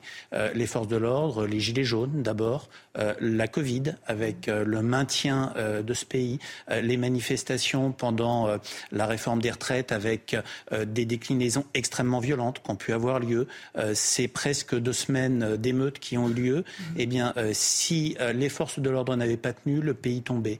On est sur des forces de l'ordre dont on va avoir plus besoin que jamais par rapport aux grands événements qui arrivent en France, que ce soit la Coupe du Monde du rugby ou plus encore les Jeux Olympiques. Et il y a un moment où je pense aussi que ces femmes, ces hommes qui se mettent en danger pour le pays doivent aussi avoir un minimum de reconnaissance de la part du pays et pas être plus maltraités que d'autres. Mhm. On rappelle d'ailleurs que la, une majorité de Français hein, soutient euh, les forces de l'ordre. Les derniers chiffres parus euh, étaient aux alentours de 70% de soutien. Mais c'est ce qui rend cette décision d'autant plus euh, incompréhensible pour les Français lambda. Mhm. quand vous êtes un citoyen français normalement constitué, quand vous voyez ça, il y a un moment où ça ne peut que vous interpeller. Mhm. Et encore une fois, la question c'est celle de la détention provisoire. C'est pas celle du fait qu'il y ait une enquête, de savoir s'il a fauté, pas fauté, ou de savoir quel sera le jugement. Mais mettre en détention provisoire, c'est quelque chose d'extrêmement lourd, d'extrêmement lourd. D'ailleurs, ça interpelle aussi beaucoup d'avocats aujourd'hui qui se posent la question d'une manière générale de l'usage de la détention provisoire qui est faite assez souvent euh, par la justice. Le chef de l'État était resté euh, très discret hein, sur le sujet. Il est euh, sorti de son silence hier soir. Un mois après les émeutes, Emmanuel Macron a livré son analyse hein, dans les colonnes du Figaro magazine. Il ne voulait pas réagir trop tôt, a-t-il dit, de peur de dire des bêtises. Est-ce qu'un chef de l'État garant de la sécurité sécurité de tous euh, n'aurait pas dû intervenir plus tôt? Je pense qu'il a eu raison de le faire. Euh, à tort ou à raison, la personnalité d'Emmanuel Macron est extrêmement clivante. Euh, et euh, intervenir, la question est-ce qu'il intervenait ou pas pour le 14 juillet, il a décidé de ne pas le faire, c'était risquer d'une certaine manière de recliver, de remettre de l'huile sur le feu, potentiellement de relancer ou de recréer des risques d'émeute, ou au contraire, c'est assez imprévisible. Mm. Et d'une certaine manière, accepter de se mettre un portrait, ce qui est assez contradictoire avec sa personnalité. Je pense qu'au cas particulier, ça a été plutôt sain. Le ministre de l'Intérieur s'est exprimé, il n'a pas été désavoué euh, jusqu'à preuve du contraire. Et je pense que cette position du ministre de l'Intérieur a été extrêmement forte euh, et est vraiment à saluer. Justement, le ministre de l'Intérieur, lui aussi, euh, a réitéré un appel à la fermeté auprès des forces de l'ordre et aussi de la justice, justement, hein, demandant de bien poursuivre le suivi des individus qu'on avait repérés lors des émeutes.